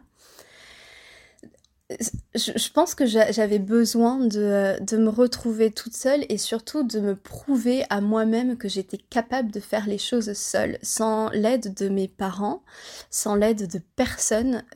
Et, d'ailleurs, j'ai pas eu. Enfin, si, mes parents m'ont toujours aidé euh, financièrement. Enfin, ils, ont toujours été là pour moi, même, euh, même moralement, hein, mais, euh, mais enfin, c'était plus compliqué. Pour le, enfin, je fais de la danse quand même. Donc, c'est pas, c'est pas le métier dont mes parents rêvaient pour moi, en tout cas euh, parce que oui effectivement euh, financièrement c'est un peu compliqué on va dire. je je vais pas gagner des millions des millions donc ils avaient un peu peur pour moi mais voilà ils ont compris que le principal pour moi c'était que je sois heureuse avec ce que je fais et, euh, et, et, voilà. Mais cette crise existentielle en tout cas ouais en fait, elle s'est manifestée. Donc, j'étais à Paris, je me sentais pas bien. je, je, j'étais euh, en train de passer mon, ma pédagogie, donc de mon diplôme d'état de professeur de danse, et c'est une année extrêmement difficile parce que c'est une remise en question sur soi, sur alors c'est des termes de danse, mais sur sa danse et comme sa danse, enfin ma danse à moi que je que, que je fais, c'est moi. Donc euh, c'était une, une éternelle remise en question euh, pendant toute cette année. Et donc c'était vraiment horrible. Et puis malheureusement, c'est l'année où, il y a eu les, attentats à Paris. donc tout ça combiné, c'était psychologiquement parlant difficile quand même. Donc ça s'est passé en plus juste à côté de, mon école de danse. Donc c'était, ça, m'avait choqué et je pense que j'ai fait un rejet un peu de, de, Paris, de, de, la France et j'ai voulu, d'où le fait de partir. Et puis c'était le bon moment pour moi de partir, j'avais 25 ans donc. C'était, je me disais c'était maintenant ou jamais, sinon après ça va être trop tard, tu, tu, vas enfin j'avais j'ai toujours eu envie de monter mon école de danse donc tu vas monter ton école de danse et, et voilà ça va être compliqué de partir pendant un an deux ans trois ans quatre ans je savais pas pour combien de temps je partais en définitive et euh, donc j'ai passé le pas, euh, mais vraiment sur un coup de tête. Donc j'ai postulé à une école de danse, j'ai été acceptée, j'ai postulé qu'à une seule. J'étais quand même assez confiante. Je ne sais si j'avais pas été acceptée, je ne sais pas hein, ce que j'aurais fait. Mais euh, donc j'ai été, voilà, j'ai été acceptée. J'ai fait toutes les démarches toutes seules et mes parents euh, sont restés là euh, à, choqués en fait parce que comme j'avais dit euh, précédemment j'ai j'ai eu mon diplôme mon diplôme d'état en mai 2016 ouais et j'ai eu et je suis partie en août 2016 au Canada pendant un an et demi. Donc bon j'ai fait beaucoup d'allers-retours mais voilà c'était ma crise existentielle. Oui j'ai déjà vécu une crise existentielle et c'était euh, ben, en fait c'était en début d'année, début 2021. Euh, euh, ça commençait déjà à trotter un peu dans ma tête, voilà, j'ai traversé des choses comme, comme tout le monde qui n'ont pas forcément été toujours faciles. mais globalement, j'ai quand même eu une, une, enfance très privilégiée, très, très chanceuse. Mais c'est vrai que je pense qu'il y a des choses qui me, qui me faisaient du mal au fond de moi et que je ne sortais pas, que je ne reconnaissais pas, que je ne prenais pas au sérieux. Et, euh, et je pense qu'il y a eu un moment où euh, il fallait que ça sorte. Et, euh, et c'est pendant un voyage en, en, janvier, là, en début d'année 2021. j'ai fait un voyage avec ma cousine qui m'est très très chère et euh, de, qui je suis très très proche. On a fait, on a fait ce voyage-là qui était chargé en, en émotions. Et en fait, euh, j'ai eu une, une, sorte de, crise existentielle, ce qui fait que quand je suis rentrée à Paris, j'ai fait une grosse, grosse, grosse déprime. Mais c'était pas la déprime de il fait pas beau à Paris et le soleil me manque. Non, c'était vraiment j'étais vraiment euh, je me demandais en fait euh, ce que je faisais où j'allais pourquoi je faisais ça. Euh, j'étais complètement perdue. Je me rendais compte de beaucoup de choses que je, ne voulais pas voir avant et qui là me sont venues mais en pleine face plein de choses enfouies des des choses de mon passé des choses de mon enfance de mon adolescence que que je, que je refoulais. Euh, et en fait, je me suis dit, mais là, il faut, il faut arrêter, il faut que, il faut que tu sois bien. Euh, je me suis rendu compte que j'étais beaucoup trop sur le, euh, sur le regard des autres.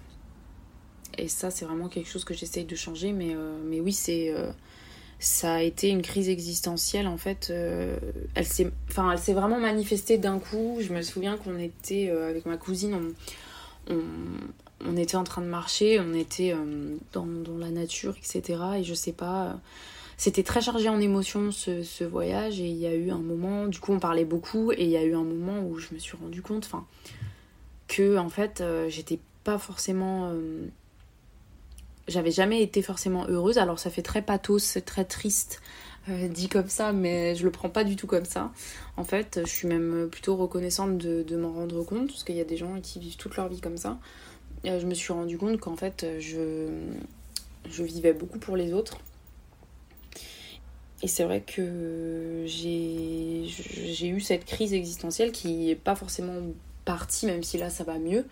Mais, euh, mais ça, a été, euh, ça a été assez violent. En fait, j'avais l'impression que j'avais limite gâché des années de ma vie où j'aurais pu être super heureuse et où en fait je me suis mis des barrières pour les gens. Enfin, voilà, c'était. Euh, je voulais tout changer, je me suis dit, je vais déménager, je vais partir à l'étranger, etc. Bon, ça, y arrivera peut-être, hein, mais. Euh, mais c'est vrai que je, je savais plus je savais plus où aller euh, et là je pense que là ça va un petit peu mieux l'avenir nous dira ce qui se passe si je change tout mais pour l'instant pour l'instant c'est gérable quoi Je sais pas si c'est le mot que j'utiliserais, mais oui.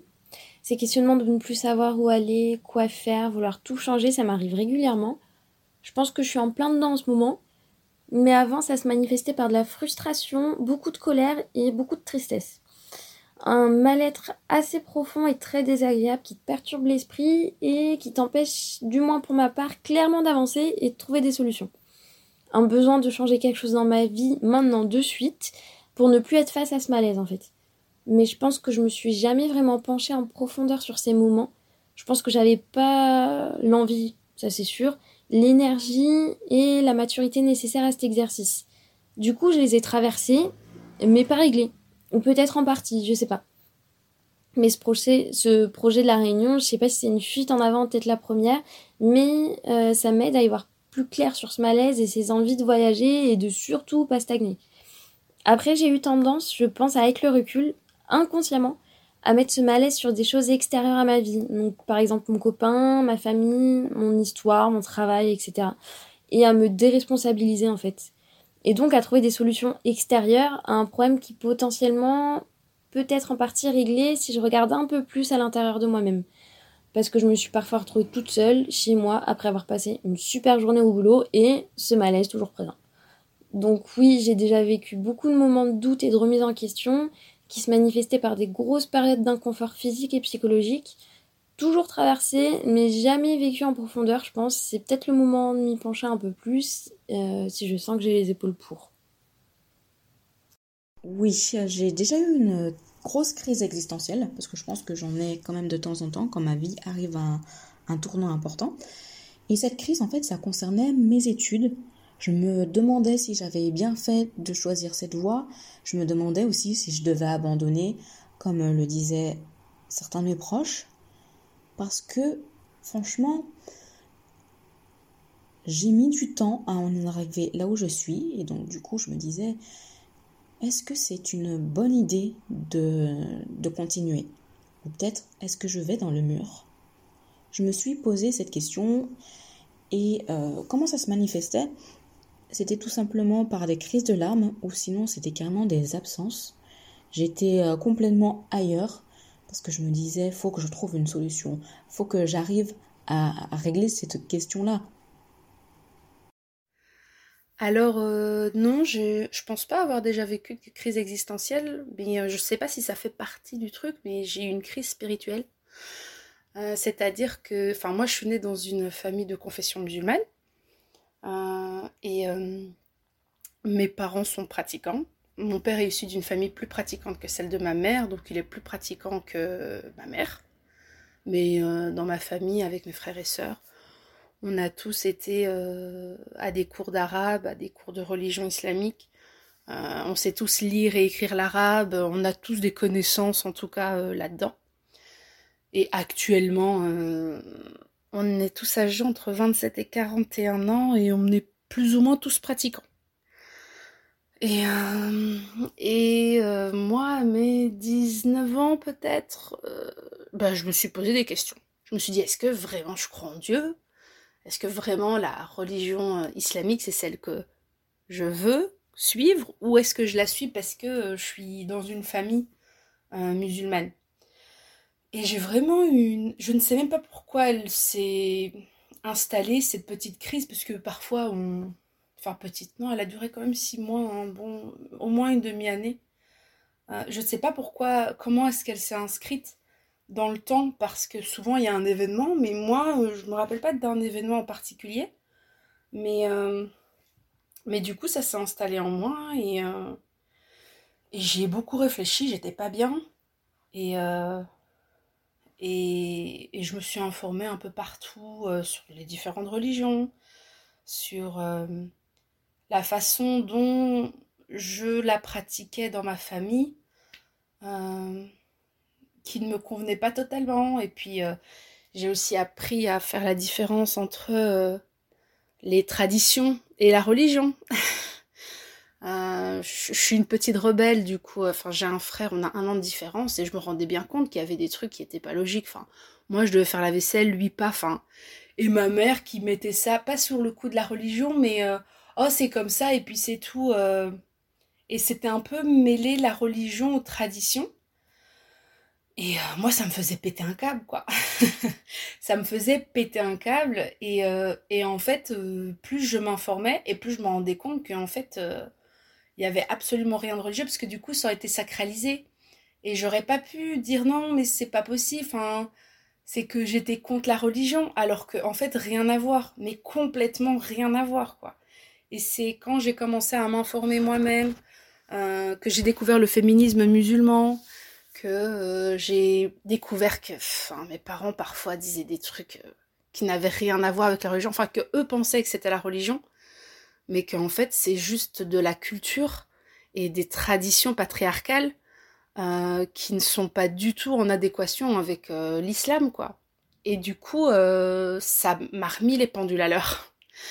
Et ça m'a fait du bien, mais vraiment du bien. Parce que du coup, après, euh, je m'informais beaucoup là-dessus et je cassais tout, en fait, euh, à la maison. Euh, j'ai toujours été une grande gueule. Et du coup, bah là, je l'étais encore plus parce que j'avais des armes. Je savais que c'était pas logique, qu'il y avait absolument rien de religieux dans ce qu'on me disait. Là, par exemple, je parlais de débarrasser la table, mais ça pouvait aller pour autre chose. Donc, donc après, cette crise a diminué et je me sentais mieux et et, je me suis rendu compte que la religion musulmane me convenait bien et que j'étais bien dedans et qu'elle me, qu'elle me faisait du bien en fait. Que, de parler à Dieu et d'être euh, connecté à lui en permanence me faisait du bien parce que pendant ces six mois de crise, je me suis sentie vraiment seule.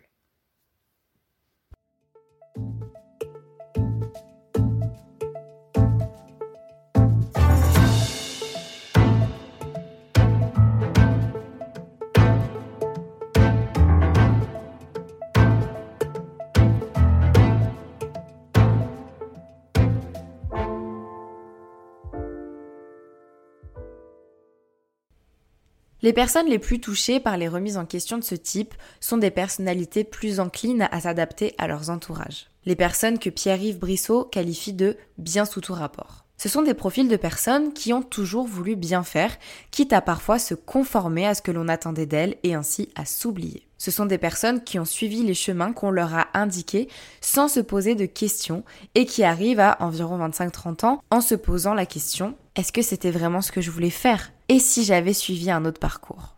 On ne leur a pas appris, et elles n'ont pas appris d'elles-mêmes non plus, à dire non. À bifurquer et à faire ce que j'aime appeler de laisser-erreur. C'est-à-dire tester des choses, voir ce que l'on peut en tirer, se tromper, parfois même souvent, mais en ressortir grandi avec une nouvelle expérience. Ce sont ces essais-erreurs qui nous permettent ensuite de mieux savoir où aller selon nos propres expériences, sans avoir à toujours demander un avis extérieur. Il y a un moment où ne pas s'imposer dans sa propre vie peut devenir une violence que l'on s'inflige à soi-même. La violence de ne pas s'écouter, de ne pas suivre ses propres envies et ainsi nier ses propres désirs.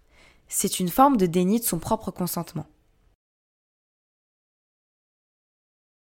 Globalement, j'arrive à suivre mes propres envies, mes propres besoins. Euh, voilà, encore une fois, euh, j'ai pris une voie euh, artistique et encore artistique. Je suis pas danseuse, mais professeure de danse, donc c'est un tout petit peu plus stable. Mais j'ai suivi cette envie et alors que bon, ma mère m'a toujours hyper soutenue, mon père un tout petit peu moins. Maintenant, hein, ça, ça, ça a changé, mais voilà, c'est quand même une voie tout le monde n'a pas envie de, voir euh, ses enfants prendre. Donc je pense que voilà, je suis assez, euh, je suis assez convaincue pour suivre mes envies et mes besoins. C'est pareil euh, pour, pour le yoga. Quand j'ai commencé le yoga, on m'a, on, regardé comme ça, ah non, le yoga, euh, mais euh, d'accord. Alors il y a un lien très fort avec la danse, donc euh, c'était étonnant, mais pas tant que ça en définitive, mais, voilà.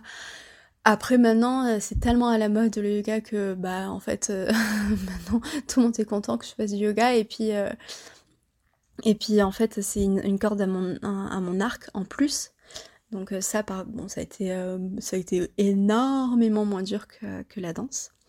Mais euh, j'ai par contre besoin toujours d'un avis extérieur pour, pour me confirmer que mon, que mon choix est bon. J'ai pas toujours confiance en moi. j'ai confiance plus en mon travail que en moi. Donc avant de passer à l'acte, il me faut quand même il me faut quand même du temps, des avis extérieurs, même si c'est dur. c'est dur. Je sais que pour, pour mon prochain projet, là, là que je vais, que je vais, alors pas bientôt concrétiser, mais bientôt passer à l'acte.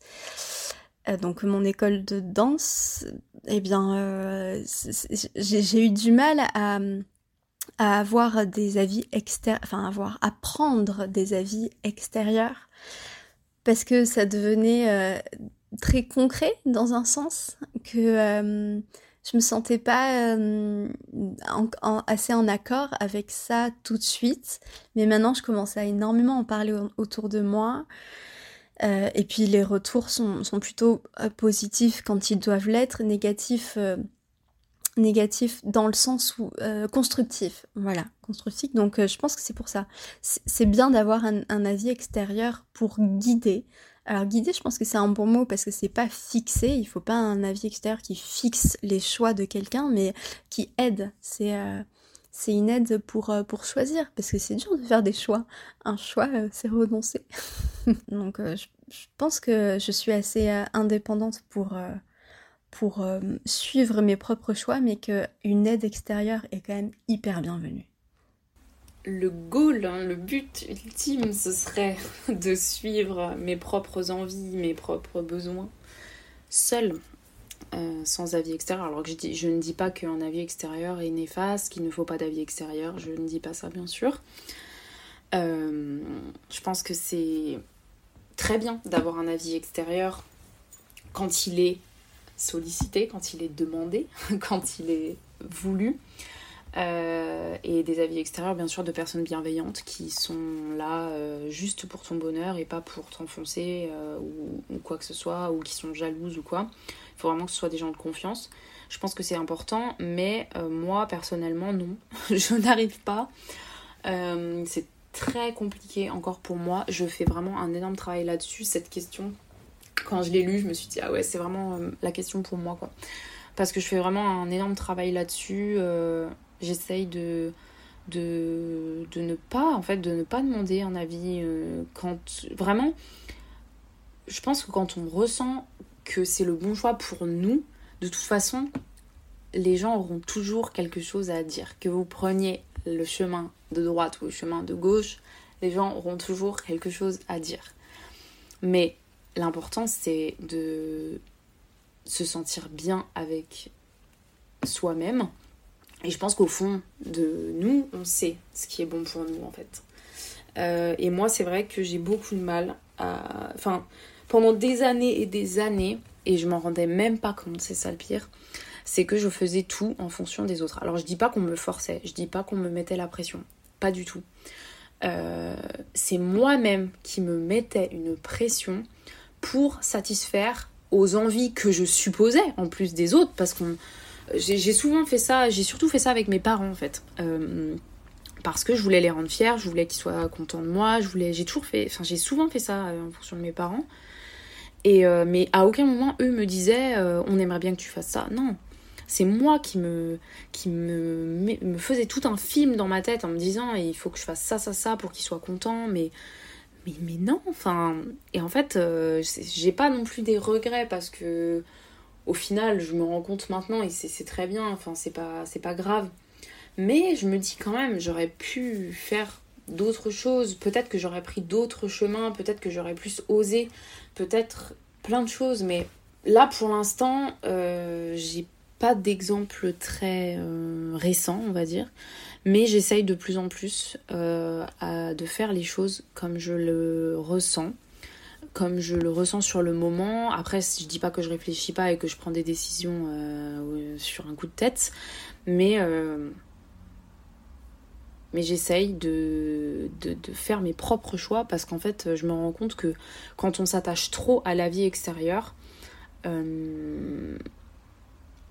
en fait, on finit toujours par, euh, par se rendre compte que c'était pas forcément ce qu'on voulait, qu'on n'était pas forcément, qu'on n'est pas forcément heureux avec ces choix-là, en fait, finalement. Euh, et j'essaye vraiment de, de, m'envoler seule, de m'émanciper, de je ne sais pas comment dire, mais de me laisser guider euh, par mes envies à moi et pas par ce que je pense que les autres vont penser de moi. Voilà. Alors ça, ce serait l'idéal, mais clairement non. J'ai besoin de soutien et de motivation extérieure pour me lancer dans des projets. J'ai beaucoup de mal à faire des choses seule et j'aime les partager et être accompagnée. Après, je pense pas faire des choses dont je n'ai pas envie, parce qu'on m'aurait dit que tel choix était meilleur pour moi. Ça, vraiment, je pense pas. Je pense suffisamment m'écouter concernant mes besoins et mes envies. Par contre, j'ai besoin de me sentir clairement soutenue pour pouvoir les réaliser, parce que je pense que j'ai peur et que par conséquent, j'ai besoin d'être assurée. Ça me donne de la force et ça me fait du bien au final, même si j'aimerais carrément ne pas avoir besoin de ça pour faire euh, tout ce que j'ai envie de faire. Je suis quand même assez têtue, donc euh, oui, j'ai tendance à suivre mes propres chemins, mes envies, parce que franchement, si je ne faisais pas ça, il y a énormément de choses que j'aurais pas pu réaliser dans ma vie, comme par exemple aller sur un coup de tête à Barcelone pour y travailler ou vivre euh, autre part. Mais j'ai quand même besoin de la vie de mes proches pour être rassurée, parce que, comme beaucoup de personnes, j'ai ce syndrome de l'imposteur qui est quand même toujours présent. Donc avoir l'avis de ceux qui comptent énormément pour moi, pour me guider dans ma vie, c'est quand même important. Bah, avant de rencontrer mon enfin mon mari maintenant, euh, franchement, j'étais euh, une tête brûlée, je faisais ce que je voulais. je testais, je mettais mes projets euh, en ligne de mire et puis je m'éclatais, quoi. Et mais après, ça m'a. Franchement, j'ai vécu des trucs où j'aurais pas dû. Enfin, j'aurais dû faire plus attention. Il y avait plein de signes et pourtant, j'ai foncé dedans. Après, heureusement, il s'est jamais rien passé de, de mauvais. Euh, enfin, si, mais pas euh, catastrophique. Mais sincèrement, ça aurait pu être le cas. Et depuis que j'ai rencontré mon mari, qui était mon compagnon pendant un bon moment, euh, c'est vrai que je lui demande pas mal de ses conseils parce que lui, enfin, c'est le contraire de moi, quoi. Enfin, il est très réfléchi. il est vraiment différent de moi parce que il pense enfin après c'est parfois c'est trop. Parce que parfois il bah, il extrapole mais de dingue. Il me rend malade. Mais, euh, mais on va dire que c'est le contraire de moi. Et du coup d'une certaine façon on se complète. Même si à la fin j'ai le dernier mot puisque c'est mon projet. Enfin c'est ce que je veux faire euh, c'est ce que j'ai besoin ce dont j'ai besoin etc mais euh, c'est vrai que je lui demande pas mal de conseils. Et puis parfois, je lui demande pas du tout. Parce que parfois, je connais déjà son avis et que j'ai pas envie de l'entendre et du coup, euh, je fais ce que je veux et puis après, je lui en parle, quoi. Euh. Mais, et encore, parfois, je lui en parle pas parce que après, il faut pas tout se raconter non plus. Enfin, je trouve, dans un couple. Après, c'est mon avis. Donc voilà. Mais sinon, à part mon compagnon, parfois, j'en parlais à mes amis. mais c'était plus des avis, mais ça me... Comment dire ça ne m'a pas euh, fait changer de trajectoire euh, du tout au tout. J'ai aucun ami qui m'a déjà fait changer de trajectoire euh, complètement, faire changer d'avis complètement quoi. Peut-être nuancer, oui, mais si au départ je disais A et que mon ami me dit B, c'est rare que je disais B après, que je dise B après, c'est quasi impossible quoi. Têtu que je suis, ça m'étonnerait.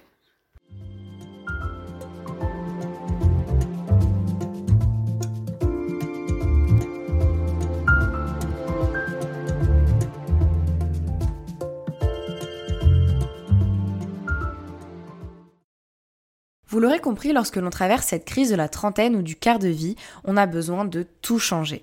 Mais le psychanalyste et psychiatre Robert Neuberger propose une autre vision de ces périodes de troubles et de ce mot crise en particulier. Plutôt que d'en faire un concept négatif, il préfère parler d'un état transitoire qui, s'il n'est pas nécessairement positif, peut en tout cas être neutre. On peut le voir comme un pont entre le passé qui est intouchable, terminé, qui n'existe plus d'une certaine manière, et un futur qui n'existe pas encore. Selon lui, cette phase peut être tout à fait bénéfique et déboucher sur du meilleur. Une enquête de Olivier Robinson montre que 80% des 25-33 ans ayant vécu une crise existentielle de ce type en tirent une expérience positive. Celle-ci leur aurait permis de se reconnecter à leurs valeurs les plus profondes, à leurs objectifs, à leurs envies et finalement à s'aligner bien plus avec qui ils sont. J'ai donc posé la question à Emmanuel Malap, Est-ce que les crises existentielles sont plutôt positives ou négatives pour les personnes qui les vivent? Moi, j'aurais tendance à dire que c'est quelque chose de positif au sens où c'est fécond. Que ce qui est pour moi négatif, c'est quelque chose qui serait stérile, qui n'apporterait rien. Alors, je peux faire un parallèle. Je, suis thérapeute de couple. Quand il y a des, couples qui arrivent et qui sont en crise, pour certains, c'est une occasion à saisir pour changer la façon dont le couple fonctionnait jusque-là. Et on peut bien imaginer que des gens qui se sont rencontrés à 20 ans et qui viennent me voir à 40 et qui vivent ensemble depuis 20 ans, heureusement pour eux, ils ont changé. Et heureusement que les implicites sur lesquels ils s'étaient mis ensemble ben, ont changé et donc ils sont obsolètes. le couple, à ce moment-là, doit évoluer. Et c'est une chance.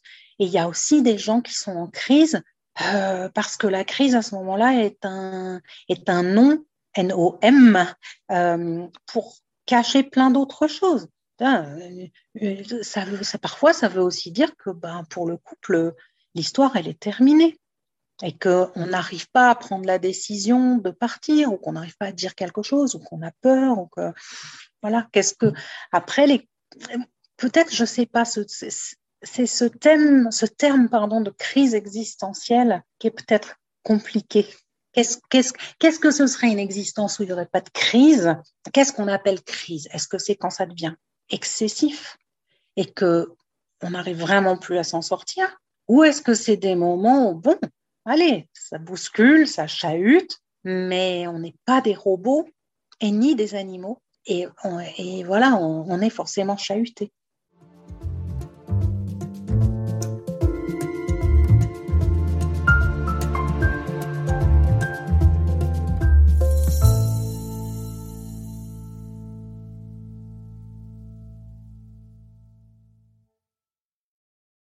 Et après alors? Une fois que la crise est passée, qu'est-ce qu'on devient? Il faut déjà dire qu'il semblerait, selon les études d'Olivier Robinson encore une fois, que les crises des jeunes adultes les immunisent contre les crises plus tardives, comme celles des 40 ou des 50 ans par exemple. Évidemment, ce n'est pas une science exacte, et dans un monde qui change constamment, on ne peut décemment pas savoir ce que nous ferons dans 10 ans. Alors il existe les crises de la vingtaine, de la trentaine, de la quarantaine, de la cinquantaine, et il semblerait que quoi qu'il arrive, à chaque décennie, suffit sa peine. Est-ce que nous passerons toutes et tous à un moment donné par ces phases de remise en question de nos existences? Peut-être que c'est finalement un état normal et qu'en tant qu'humains, nous avons besoin de réfléchir à la meilleure option pour nous, besoin de faire des bilans, besoin de changer d'avis par exemple. Pour moi, la crise existentielle que j'ai vécue, euh, elle, m'a apporté de la maturité, euh, de, grandir euh, psychologiquement parlant, de, me retrouver aussi avec moi-même. Par exemple, de faire ce road trip toute seule en solo pendant trois mois. Bah oui, j'étais toute seule avec moi et moi-même. Bon, pas vraiment toute seule, mais j'étais dans des auberges de jeunesse. Mais ça m'a permis de me reconnecter avec moi-même, avec ce que je voulais moi, comment je gérais une journée bah, qu'avec moi-même, sans avoir de cours, sans avoir euh, d'amis pour me dire on va euh, boire un, verre euh, tel tel endroit, tiens viens on va prendre un resto. Non, c'est moi qui décidais où j'allais, de ce que je faisais, qui je rencontrais aussi, avec qui j'avais envie d'approfondir. Donc c'est-à-dire que maintenant je, me, je me connais, je sais ce que je veux, je, je, me sens bien avec moi-même, avec mes envies, je me sens hyper bien avec les choix que j'ai fait de vie, mon choix de métier, euh, voilà, donc je pense que ma crise existentielle m'a permis d'être bien, euh, en accord avec moi. Et du coup, je, je, suis en accord avec moi et avec mon entourage. Du coup, je, c'est ce que je disais aussi euh, auparavant dans une question précédente. Maintenant, je me suis énormément radoucie avec mon frère jumeau alors que je pouvais être exécrable je pense que comme on, le dit souvent, c'est les gens les plus proches de nous qui en pâtissent le plus, malheureusement. Donc forcément, qui de plus proche que mon frère jumeau? Personne. Hein. Et donc euh, il, en, a vu des vertes et des pas mûres, le pauvre. mais, euh, mais, voilà, donc ça m'a permis de, grandir ma crise existentielle.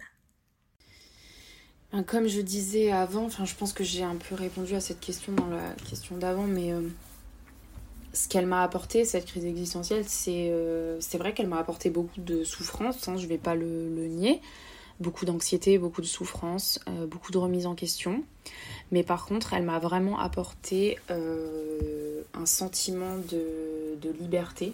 Je me sens beaucoup mieux dans ma peau. J'arrive beaucoup plus à m'affirmer. je réussis à, à, dire quand les choses ne me plaisent pas, quand je n'ai pas envie de faire quelque chose, qui avant était très compliqué pour moi parce que encore une fois ce truc de je ne veux pas décevoir l'autre je ne veux pas que l'autre soit vexé euh, j'ai toujours peur en fait de faire de la peine de blesser quelqu'un de décevoir quelqu'un.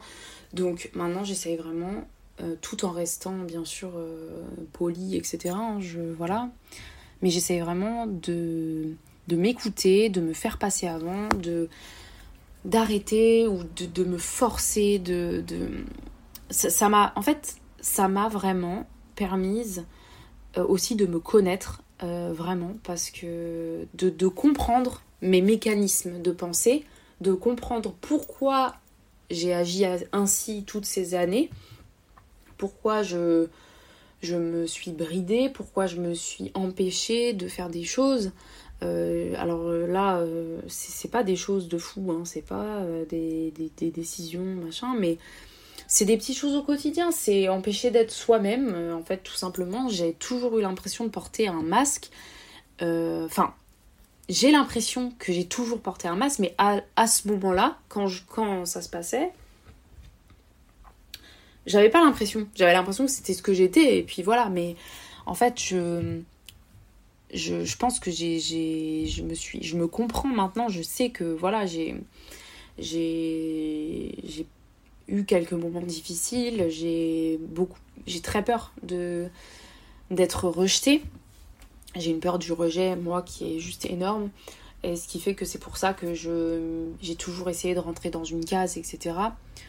C'est maintenant quand je quand je quand j'y pense, je me dis non non, c'est plus possible en fait. Je, ne veux plus. Et euh, c'est vrai que cette crise existentielle, si on peut appeler ça comme ça, elle m'a vraiment euh, elle m'a vraiment permis de me connaître. En fait, c'est surtout ça. Euh, donc, euh, comme quoi, à 27 ans, on peut toujours en apprendre. Enfin, on en apprend toujours, hein, je pense. Mais, euh, mais là, j'ai vraiment pris une claque en me rendant compte que, en fait, je.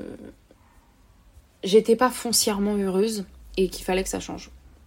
Et du coup, je pense que maintenant, aujourd'hui, je me sens, je me sens mieux, je me sens apaisée. c'est pas toujours, c'est toujours pas parfait. Hein. Je pense qu'il va falloir beaucoup de temps pour, euh, pour un petit peu me libérer de tout ça et pour euh, être bien. Euh, ça se fera pas comme ça en claquant des doigts, mais, mais au moins j'ai les clés maintenant. J'ai enlevé mon. J'ai enlevé mes œillères, je, je vois, je, comprends les choses un petit peu mieux. Et, et je pense que je pense que c'était nécessaire. Et maintenant, j'ai l'impression que je peux je peux enfin être moi-même en fait à 27 ans. J'ai l'impression que je peux enfin être moi-même, c'est fou. Mais, euh, mais je, me sens, je me sens quand même mieux, même s'il y a encore du travail. Mais ça va mieux.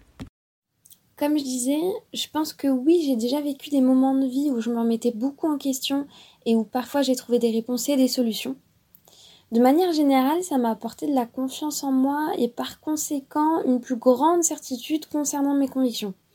Après, c'est assez paradoxal parce que j'ai l'impression que ces moments de crise euh, me procurent autant d'angoisse que de force par la suite. Elles remettent en doute beaucoup de choses et de bases solides sur lesquelles je me repose au quotidien. Et inversement, euh, elles fortifient mon instinct, certaines valeurs, certaines opinions, certaines réflexions.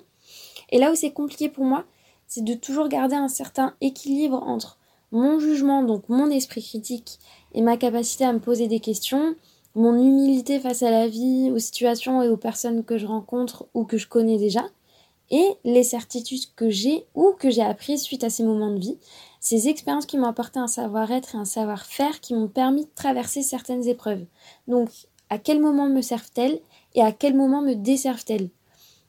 Par exemple, je sais que j'ai certains traits de caractère ou certaines attitudes de protection qui m'ont aidé à certains moments de ma vie, mais qui aujourd'hui m'empêchent finalement d'avancer. Et c'est là où j'essaie de me dire, ok, t'as plus besoin de ça aujourd'hui, lâche ce truc qui t'a servi un temps et commence à apprendre et à construire autre chose avec tout ça. J'essaie d'évoluer en étant suffisamment sûre de moi, en ayant suffisamment confiance en moi et en mes capacités, tout en essayant de rester vigilante sur mes convictions et la vision que j'ai de la vie. Pense que ces crises existentielles, elles m'ont apporté beaucoup plus de, de positif que de négatif, une force de vie encore plus accentuée, et plus le temps passe, plus j'ai l'impression de pouvoir affronter des choses qui me semblaient insurmontables dans le passé. Après, c'est encore différent une fois que tu es face à une situation compliquée, d'où l'importance pour moi, je pense, d'en être conscient bien avant euh, qu'elle n'arrive. Ma crise existentielle m'a appris à mieux me connaître. Tout simplement parce que aujourd'hui, je me dis, ouais, je suis quand même fière du parcours que j'ai. Je suis quand même fière de m'être entêtée. Aujourd'hui, je me sens plus apaisée par rapport à ça. Je me dis que je vais à mon rythme, mais au moins, je vais réussir à atteindre cet objectif que je m'étais fixé. Je vais réussir à faire le métier qui me plaît. Je vais enfin réussir à m'épanouir dans ma vie professionnelle. Dans tous les cas, je vais m'épanouir parce que je me suis battue pour et aujourd'hui, j'ai la paix à ce niveau-là. J'ai la paix de l'esprit, si je peux dire ça comme ça. Ben, de nouveau, si, par crise existentielle, c'était ma, crise spirituelle, euh, ce qu'elle m'a apporté, c'est que j'ai fait un choix de vie. C'est que là, c'est pas juste euh, je suis musulmane parce que mes parents sont musulmans. C'est parce que je me retrouve dans cette euh, religion et que je m'y sens pleinement attachée. Malgré euh, tout ce qu'on en dit et euh, malgré ces fous euh, qui, qui changent le message de paix qu'est l'islam, moi je continuerai d'être musulmane, même si sincèrement c'est super compliqué à mettre en pratique actuellement. Euh, encore plus en France qu'en Belgique, mais j'ai l'impression que la Belgique euh, commence. Euh, enfin, elle a toujours suivi la France. mais par exemple, si ça tenait qu'à moi, je pense que je porterais le voile. et je le porte pas parce que. Bah déjà dans ma profession c'est chaud, enfin dans le social souvent on laisse pas et que je peux pas vraiment faire un truc indépendant quoi. Souvent les gens qui portent le voile, les femmes qui portent le voile elles le font parce que euh, elles y ont droit, enfin il y a moyen quoi. Et encore plus dans le libéral. Euh, mais malheureusement, moi, euh, c'est plus compliqué. Après en Belgique, je sais pas comment ça va se passer. Mais, mais sincèrement, si ça ne tenait qu'à moi, si j'étais dans un pays plus ouvert, que ce soit la France ou la Belgique, je le porterais quoi. Pour être en adéquation totale avec toutes mes valeurs. Mais mais après, euh, on n'a pas tout dans la vie, quoi. Donc euh, voilà. Mais euh, je me sens bien. C'est vraiment le seul truc qui me manque, quoi, c'est de pouvoir vivre pleinement. Autant le fait d'être belge, européenne, et autant le fait d'être musulmane, parce que j'ai l'impression qu'on nous demande souvent de choisir. on me dit souvent, ben, t'as qu'à aller dans, vivre dans un pays musulman, mais j'y suis pas née, enfin, je suis pas. Je suis pas. Mes parents sont d'origine marocaine, euh, mais je suis belge, moi. Moi, je suis née en Belgique. Euh, j'adore les frites. non, mais je veux dire, je suis une enfant. Euh, je suis une enfant européenne, quoi. Et et c'est ici que j'ai envie de vivre. C'est ici que je me sens bien. C'est ici que j'ai tout mon cercle d'amis, que j'ai fait mes études, que que je me sens vraiment moi. Et j'ai pas envie d'aller vivre euh, au Maroc euh, sous prétexte que là-bas je pourrais porter le voile. Enfin, ça n'a vraiment aucun sens. Pour moi, cet exemple-là. Il est vraiment super nul. Parce que je suis pas une enfant marocaine. Je suis. Je une enfant euh, belge de confession musulmane. Et. Et je trouve ça triste de devoir choisir. Aujourd'hui, nous l'avons dit au début de cet épisode, il n'y a plus de rite de passage bien précis comme à l'époque de nos parents ou de nos grands-parents. Les parcours sont bien plus divers et les modèles bien moins contraignants. Cela comporte de nombreux avantages. Ceci dit, ça sous-entend aussi qu'il n'y a plus de repères stables pour la jeunesse qui entre dans sa vie d'adulte. Le champ est libre et on le sait, la liberté ne rime pas forcément avec la sérénité. À l'âge de 30 ans, il semblerait que ce soit le moment de devenir vraiment adulte. La vingtaine est terminée, il faut passer à l'étape suivante. Mais comment?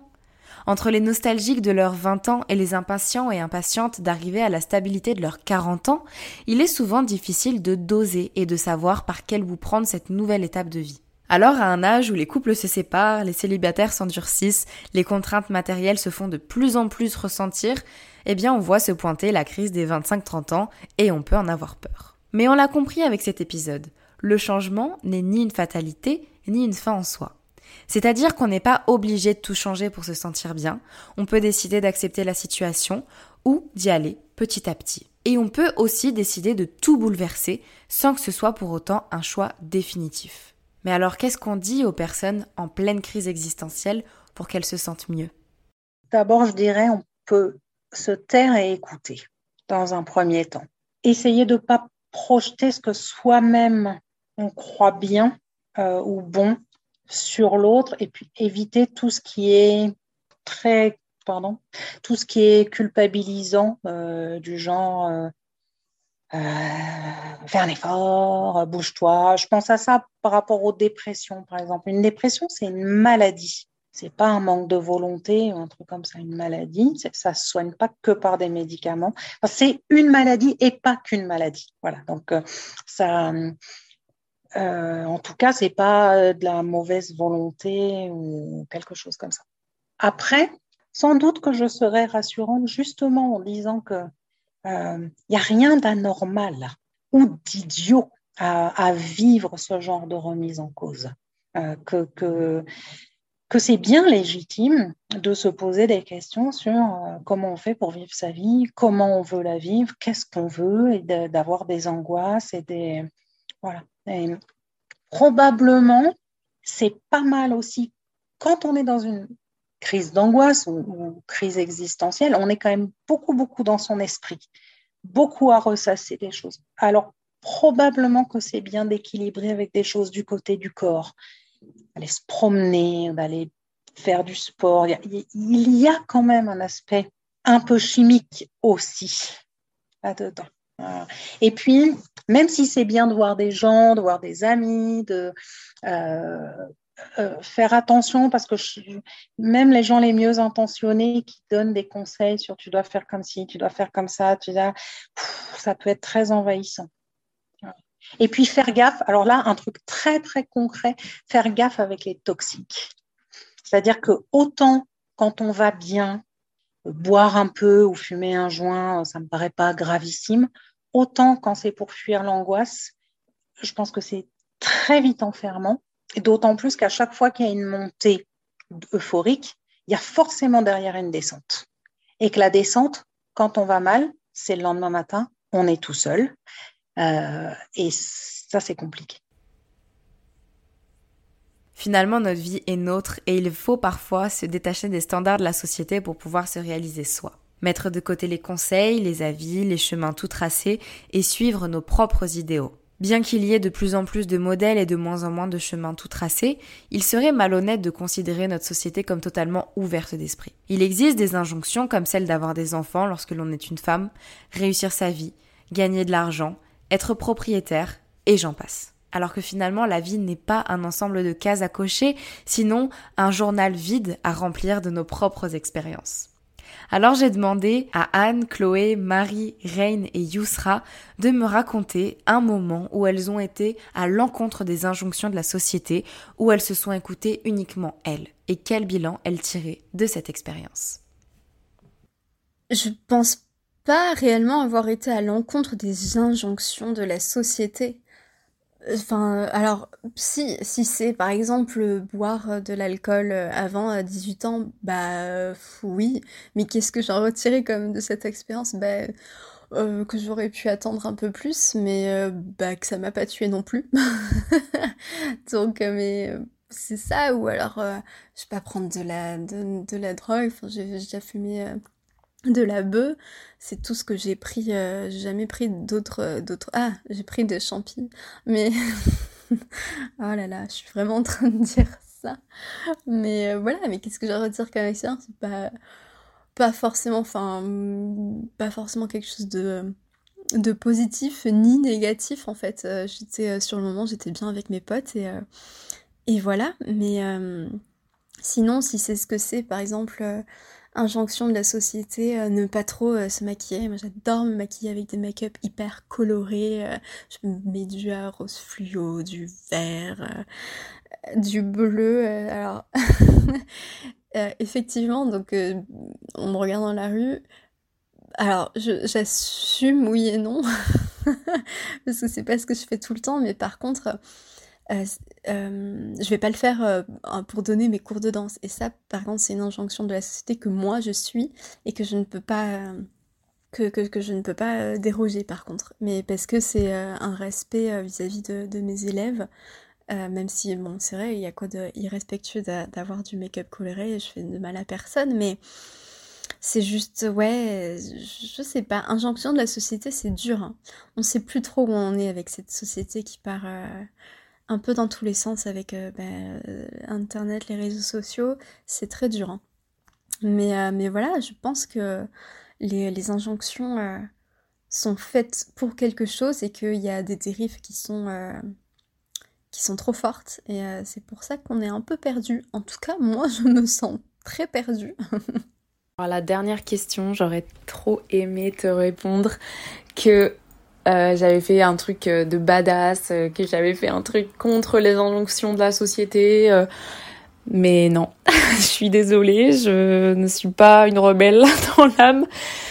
en fait, j'ai beaucoup réfléchi à, la question et je me suis rendu compte que en fait, mon, mon, chemin de vie là depuis depuis mes, mes 20 ans, on va dire, 18 ans, euh, est assez euh, lisse. Hein, voilà, j'ai fait des études, euh, je suis allée jusqu'au bout de mes études. Ensuite, j'ai pas arrêté quoi. Ensuite, je suis partie à l'étranger. Alors, je suis partie à l'étranger parce que j'avais envie, mais aussi parce que ça fait bien de partir à l'étranger. Voilà, je, je, trouve qu'il y a ce truc un peu où en fait, si tu pars pas à l'étranger, bon, t'es un peu bon, disons que ça fait mieux, ça fait mieux, voilà, ça fait mieux de dire qu'on a fait une expérience à l'étranger, donc euh, je suis aussi partie, je pense, pour ça indirectement, même si euh, j'avais envie, hein, je suis très contente. Et ensuite, euh, j'ai un poste, un CDI à Paris, voilà, je pense que c'est très lisse, c'est très limite très caricatural en fait de ce que la société attend. Et pour l'instant, je ne suis pas allée à l'encontre euh, de, de, ce que la société euh, voudrait.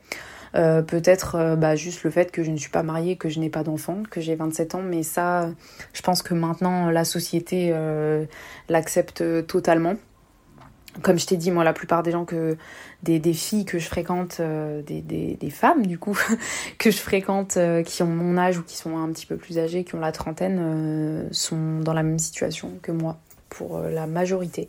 Donc euh, je pense que non, je n'ai pas fait de choses un petit peu spicy. Je peut-être un jour je ferai, peut-être que je vais euh, partir loin ou quoi, je, ne sais pas. L'avenir nous le dira, mais c'est vrai que pour l'instant, je, je, je ne l'ai pas fait et je ne vois pas quand je pense à avant, quand je pense à quand j'étais en études ou quoi, j'ai pas de j'ai pas d'exemple où j'aurais pu en fait effectivement aller à l'encontre euh, de la société et où je ne l'ai pas fait.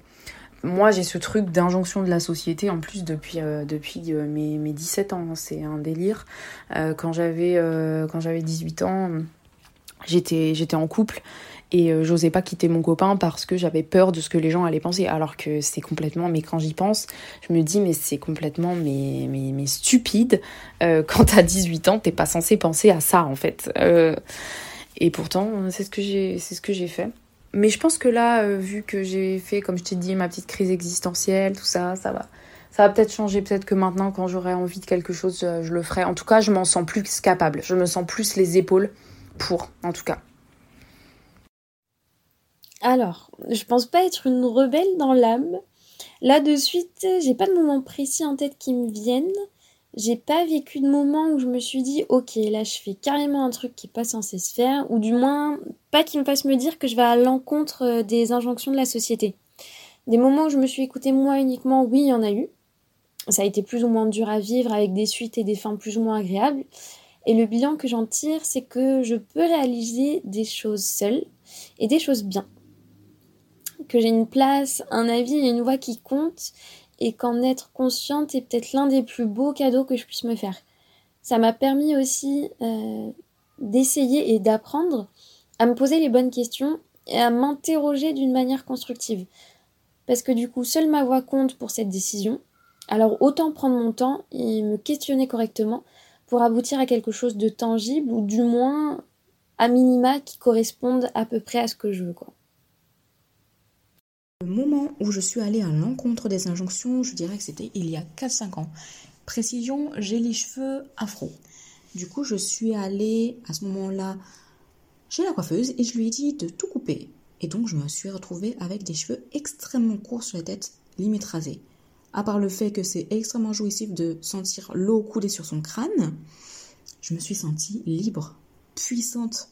C'était comme faire un doigt d'honneur en fait à notre société. Parce que on dit que la femme doit être, bon, à part le fait d'être douce, gentille tout ça, elle doit avoir les cheveux longs, lisses. Autant te dire que quand t'as un afro sur la tête, c'est un peu compliqué, c'est une, dépense de temps, d'argent monumentale. Et du coup, le fait de me voir comme ça, j'étais franchement fière. Et je me dis, maintenant que j'y pense, c'est certainement le, la chose qui a fait qu'aujourd'hui, en fait, rien que par mon existence, je vais à l'encontre des injonctions. Et je me dis, qu'est-ce que c'est libérateur? C'est pas facile tous les jours, mais franchement, qu'est-ce que ça fait du bien? Je pense euh, dans mon choix euh, de travail. Du coup, je suis, euh, je suis éducatrice spécialisée. Et depuis toute petite, on m'a toujours dit, enfin, que ce soit à l'école ou, ou dans ma famille, hein, que le social n'apportait pas beaucoup d'argent. Et c'est vrai. Mais euh, humainement, c'est ce qui m'apporte le plus et ça se compte pas en argent. Et c'est pour ça que j'avais longtemps hésité avant. Euh, je m'étais plus dirigée vers du management, euh, etc. Mais, mais j'ai bien fait de choisir autre chose parce que être éducatrice spécialisée, ça m'anime. Et j'aime beaucoup ce travail parce que on peut travailler avec tous les publics. par exemple, quand je suis sortie de ma promo, j'avais des potes des, anciens camarades euh, qui sont partis travailler dans les quatre coins. Hein.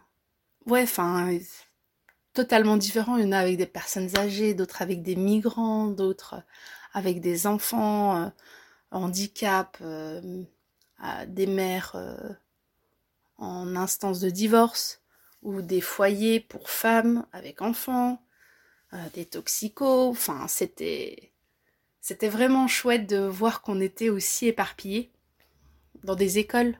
Et moi, j'avais bossé euh, dans un centre d'aide pour, euh, pour personnes de 0 à 22 ans, un service d'aide à la jeunesse euh, à Bruxelles. Et ça a été une expérience de feu, quoi. Juste avant de venir ici en France, ça a été une expérience de feu. Et, et je regrette pas du tout mon choix.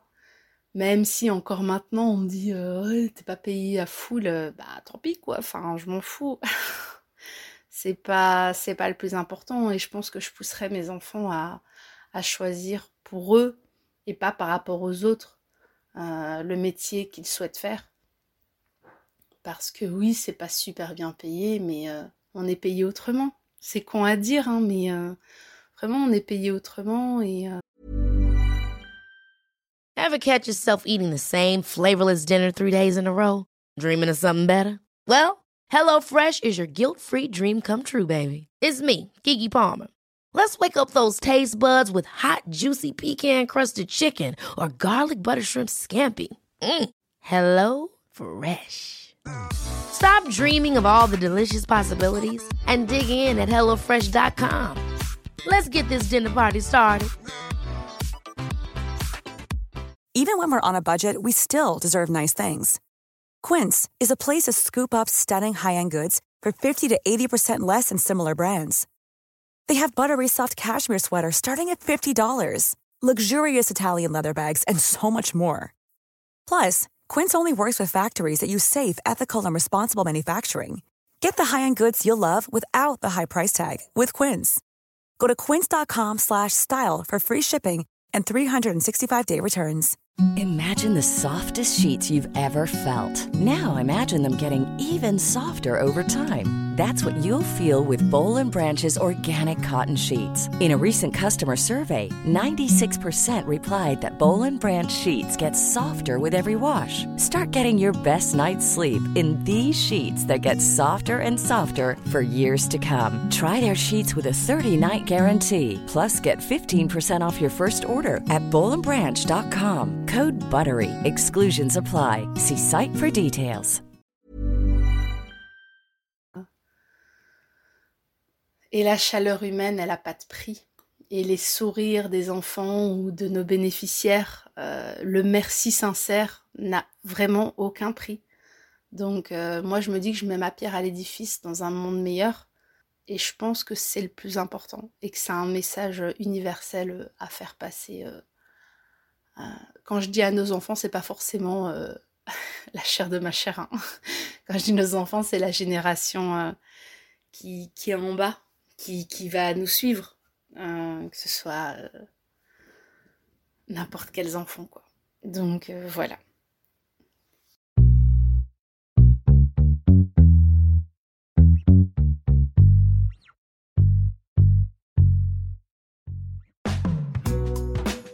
Merci à toi d'avoir écouté l'épisode jusqu'au bout. Je t'invite dès aujourd'hui à soutenir Bouteille à la mer en mettant 5 jolies étoiles sur Apple Podcast avec un commentaire pour me dire ce que tu as pensé de cet épisode. Tu peux aussi venir t'abonner à la chaîne YouTube et à l'Instagram de Bouteille à la mer que tu retrouveras en description. Pour me donner des idées de sujets à aborder, témoigner toi-même sur une thématique en particulier ou me contacter pour partager ton témoignage dans une interview sur ton parcours, sur tes combats, sur ton vécu, tu peux m'envoyer un mail à l'adresse bouteille à la mer-du 6 podcast outlook.fr. Merci encore pour ton écoute et à très vite dans un prochain épisode de Bouteille à la mer.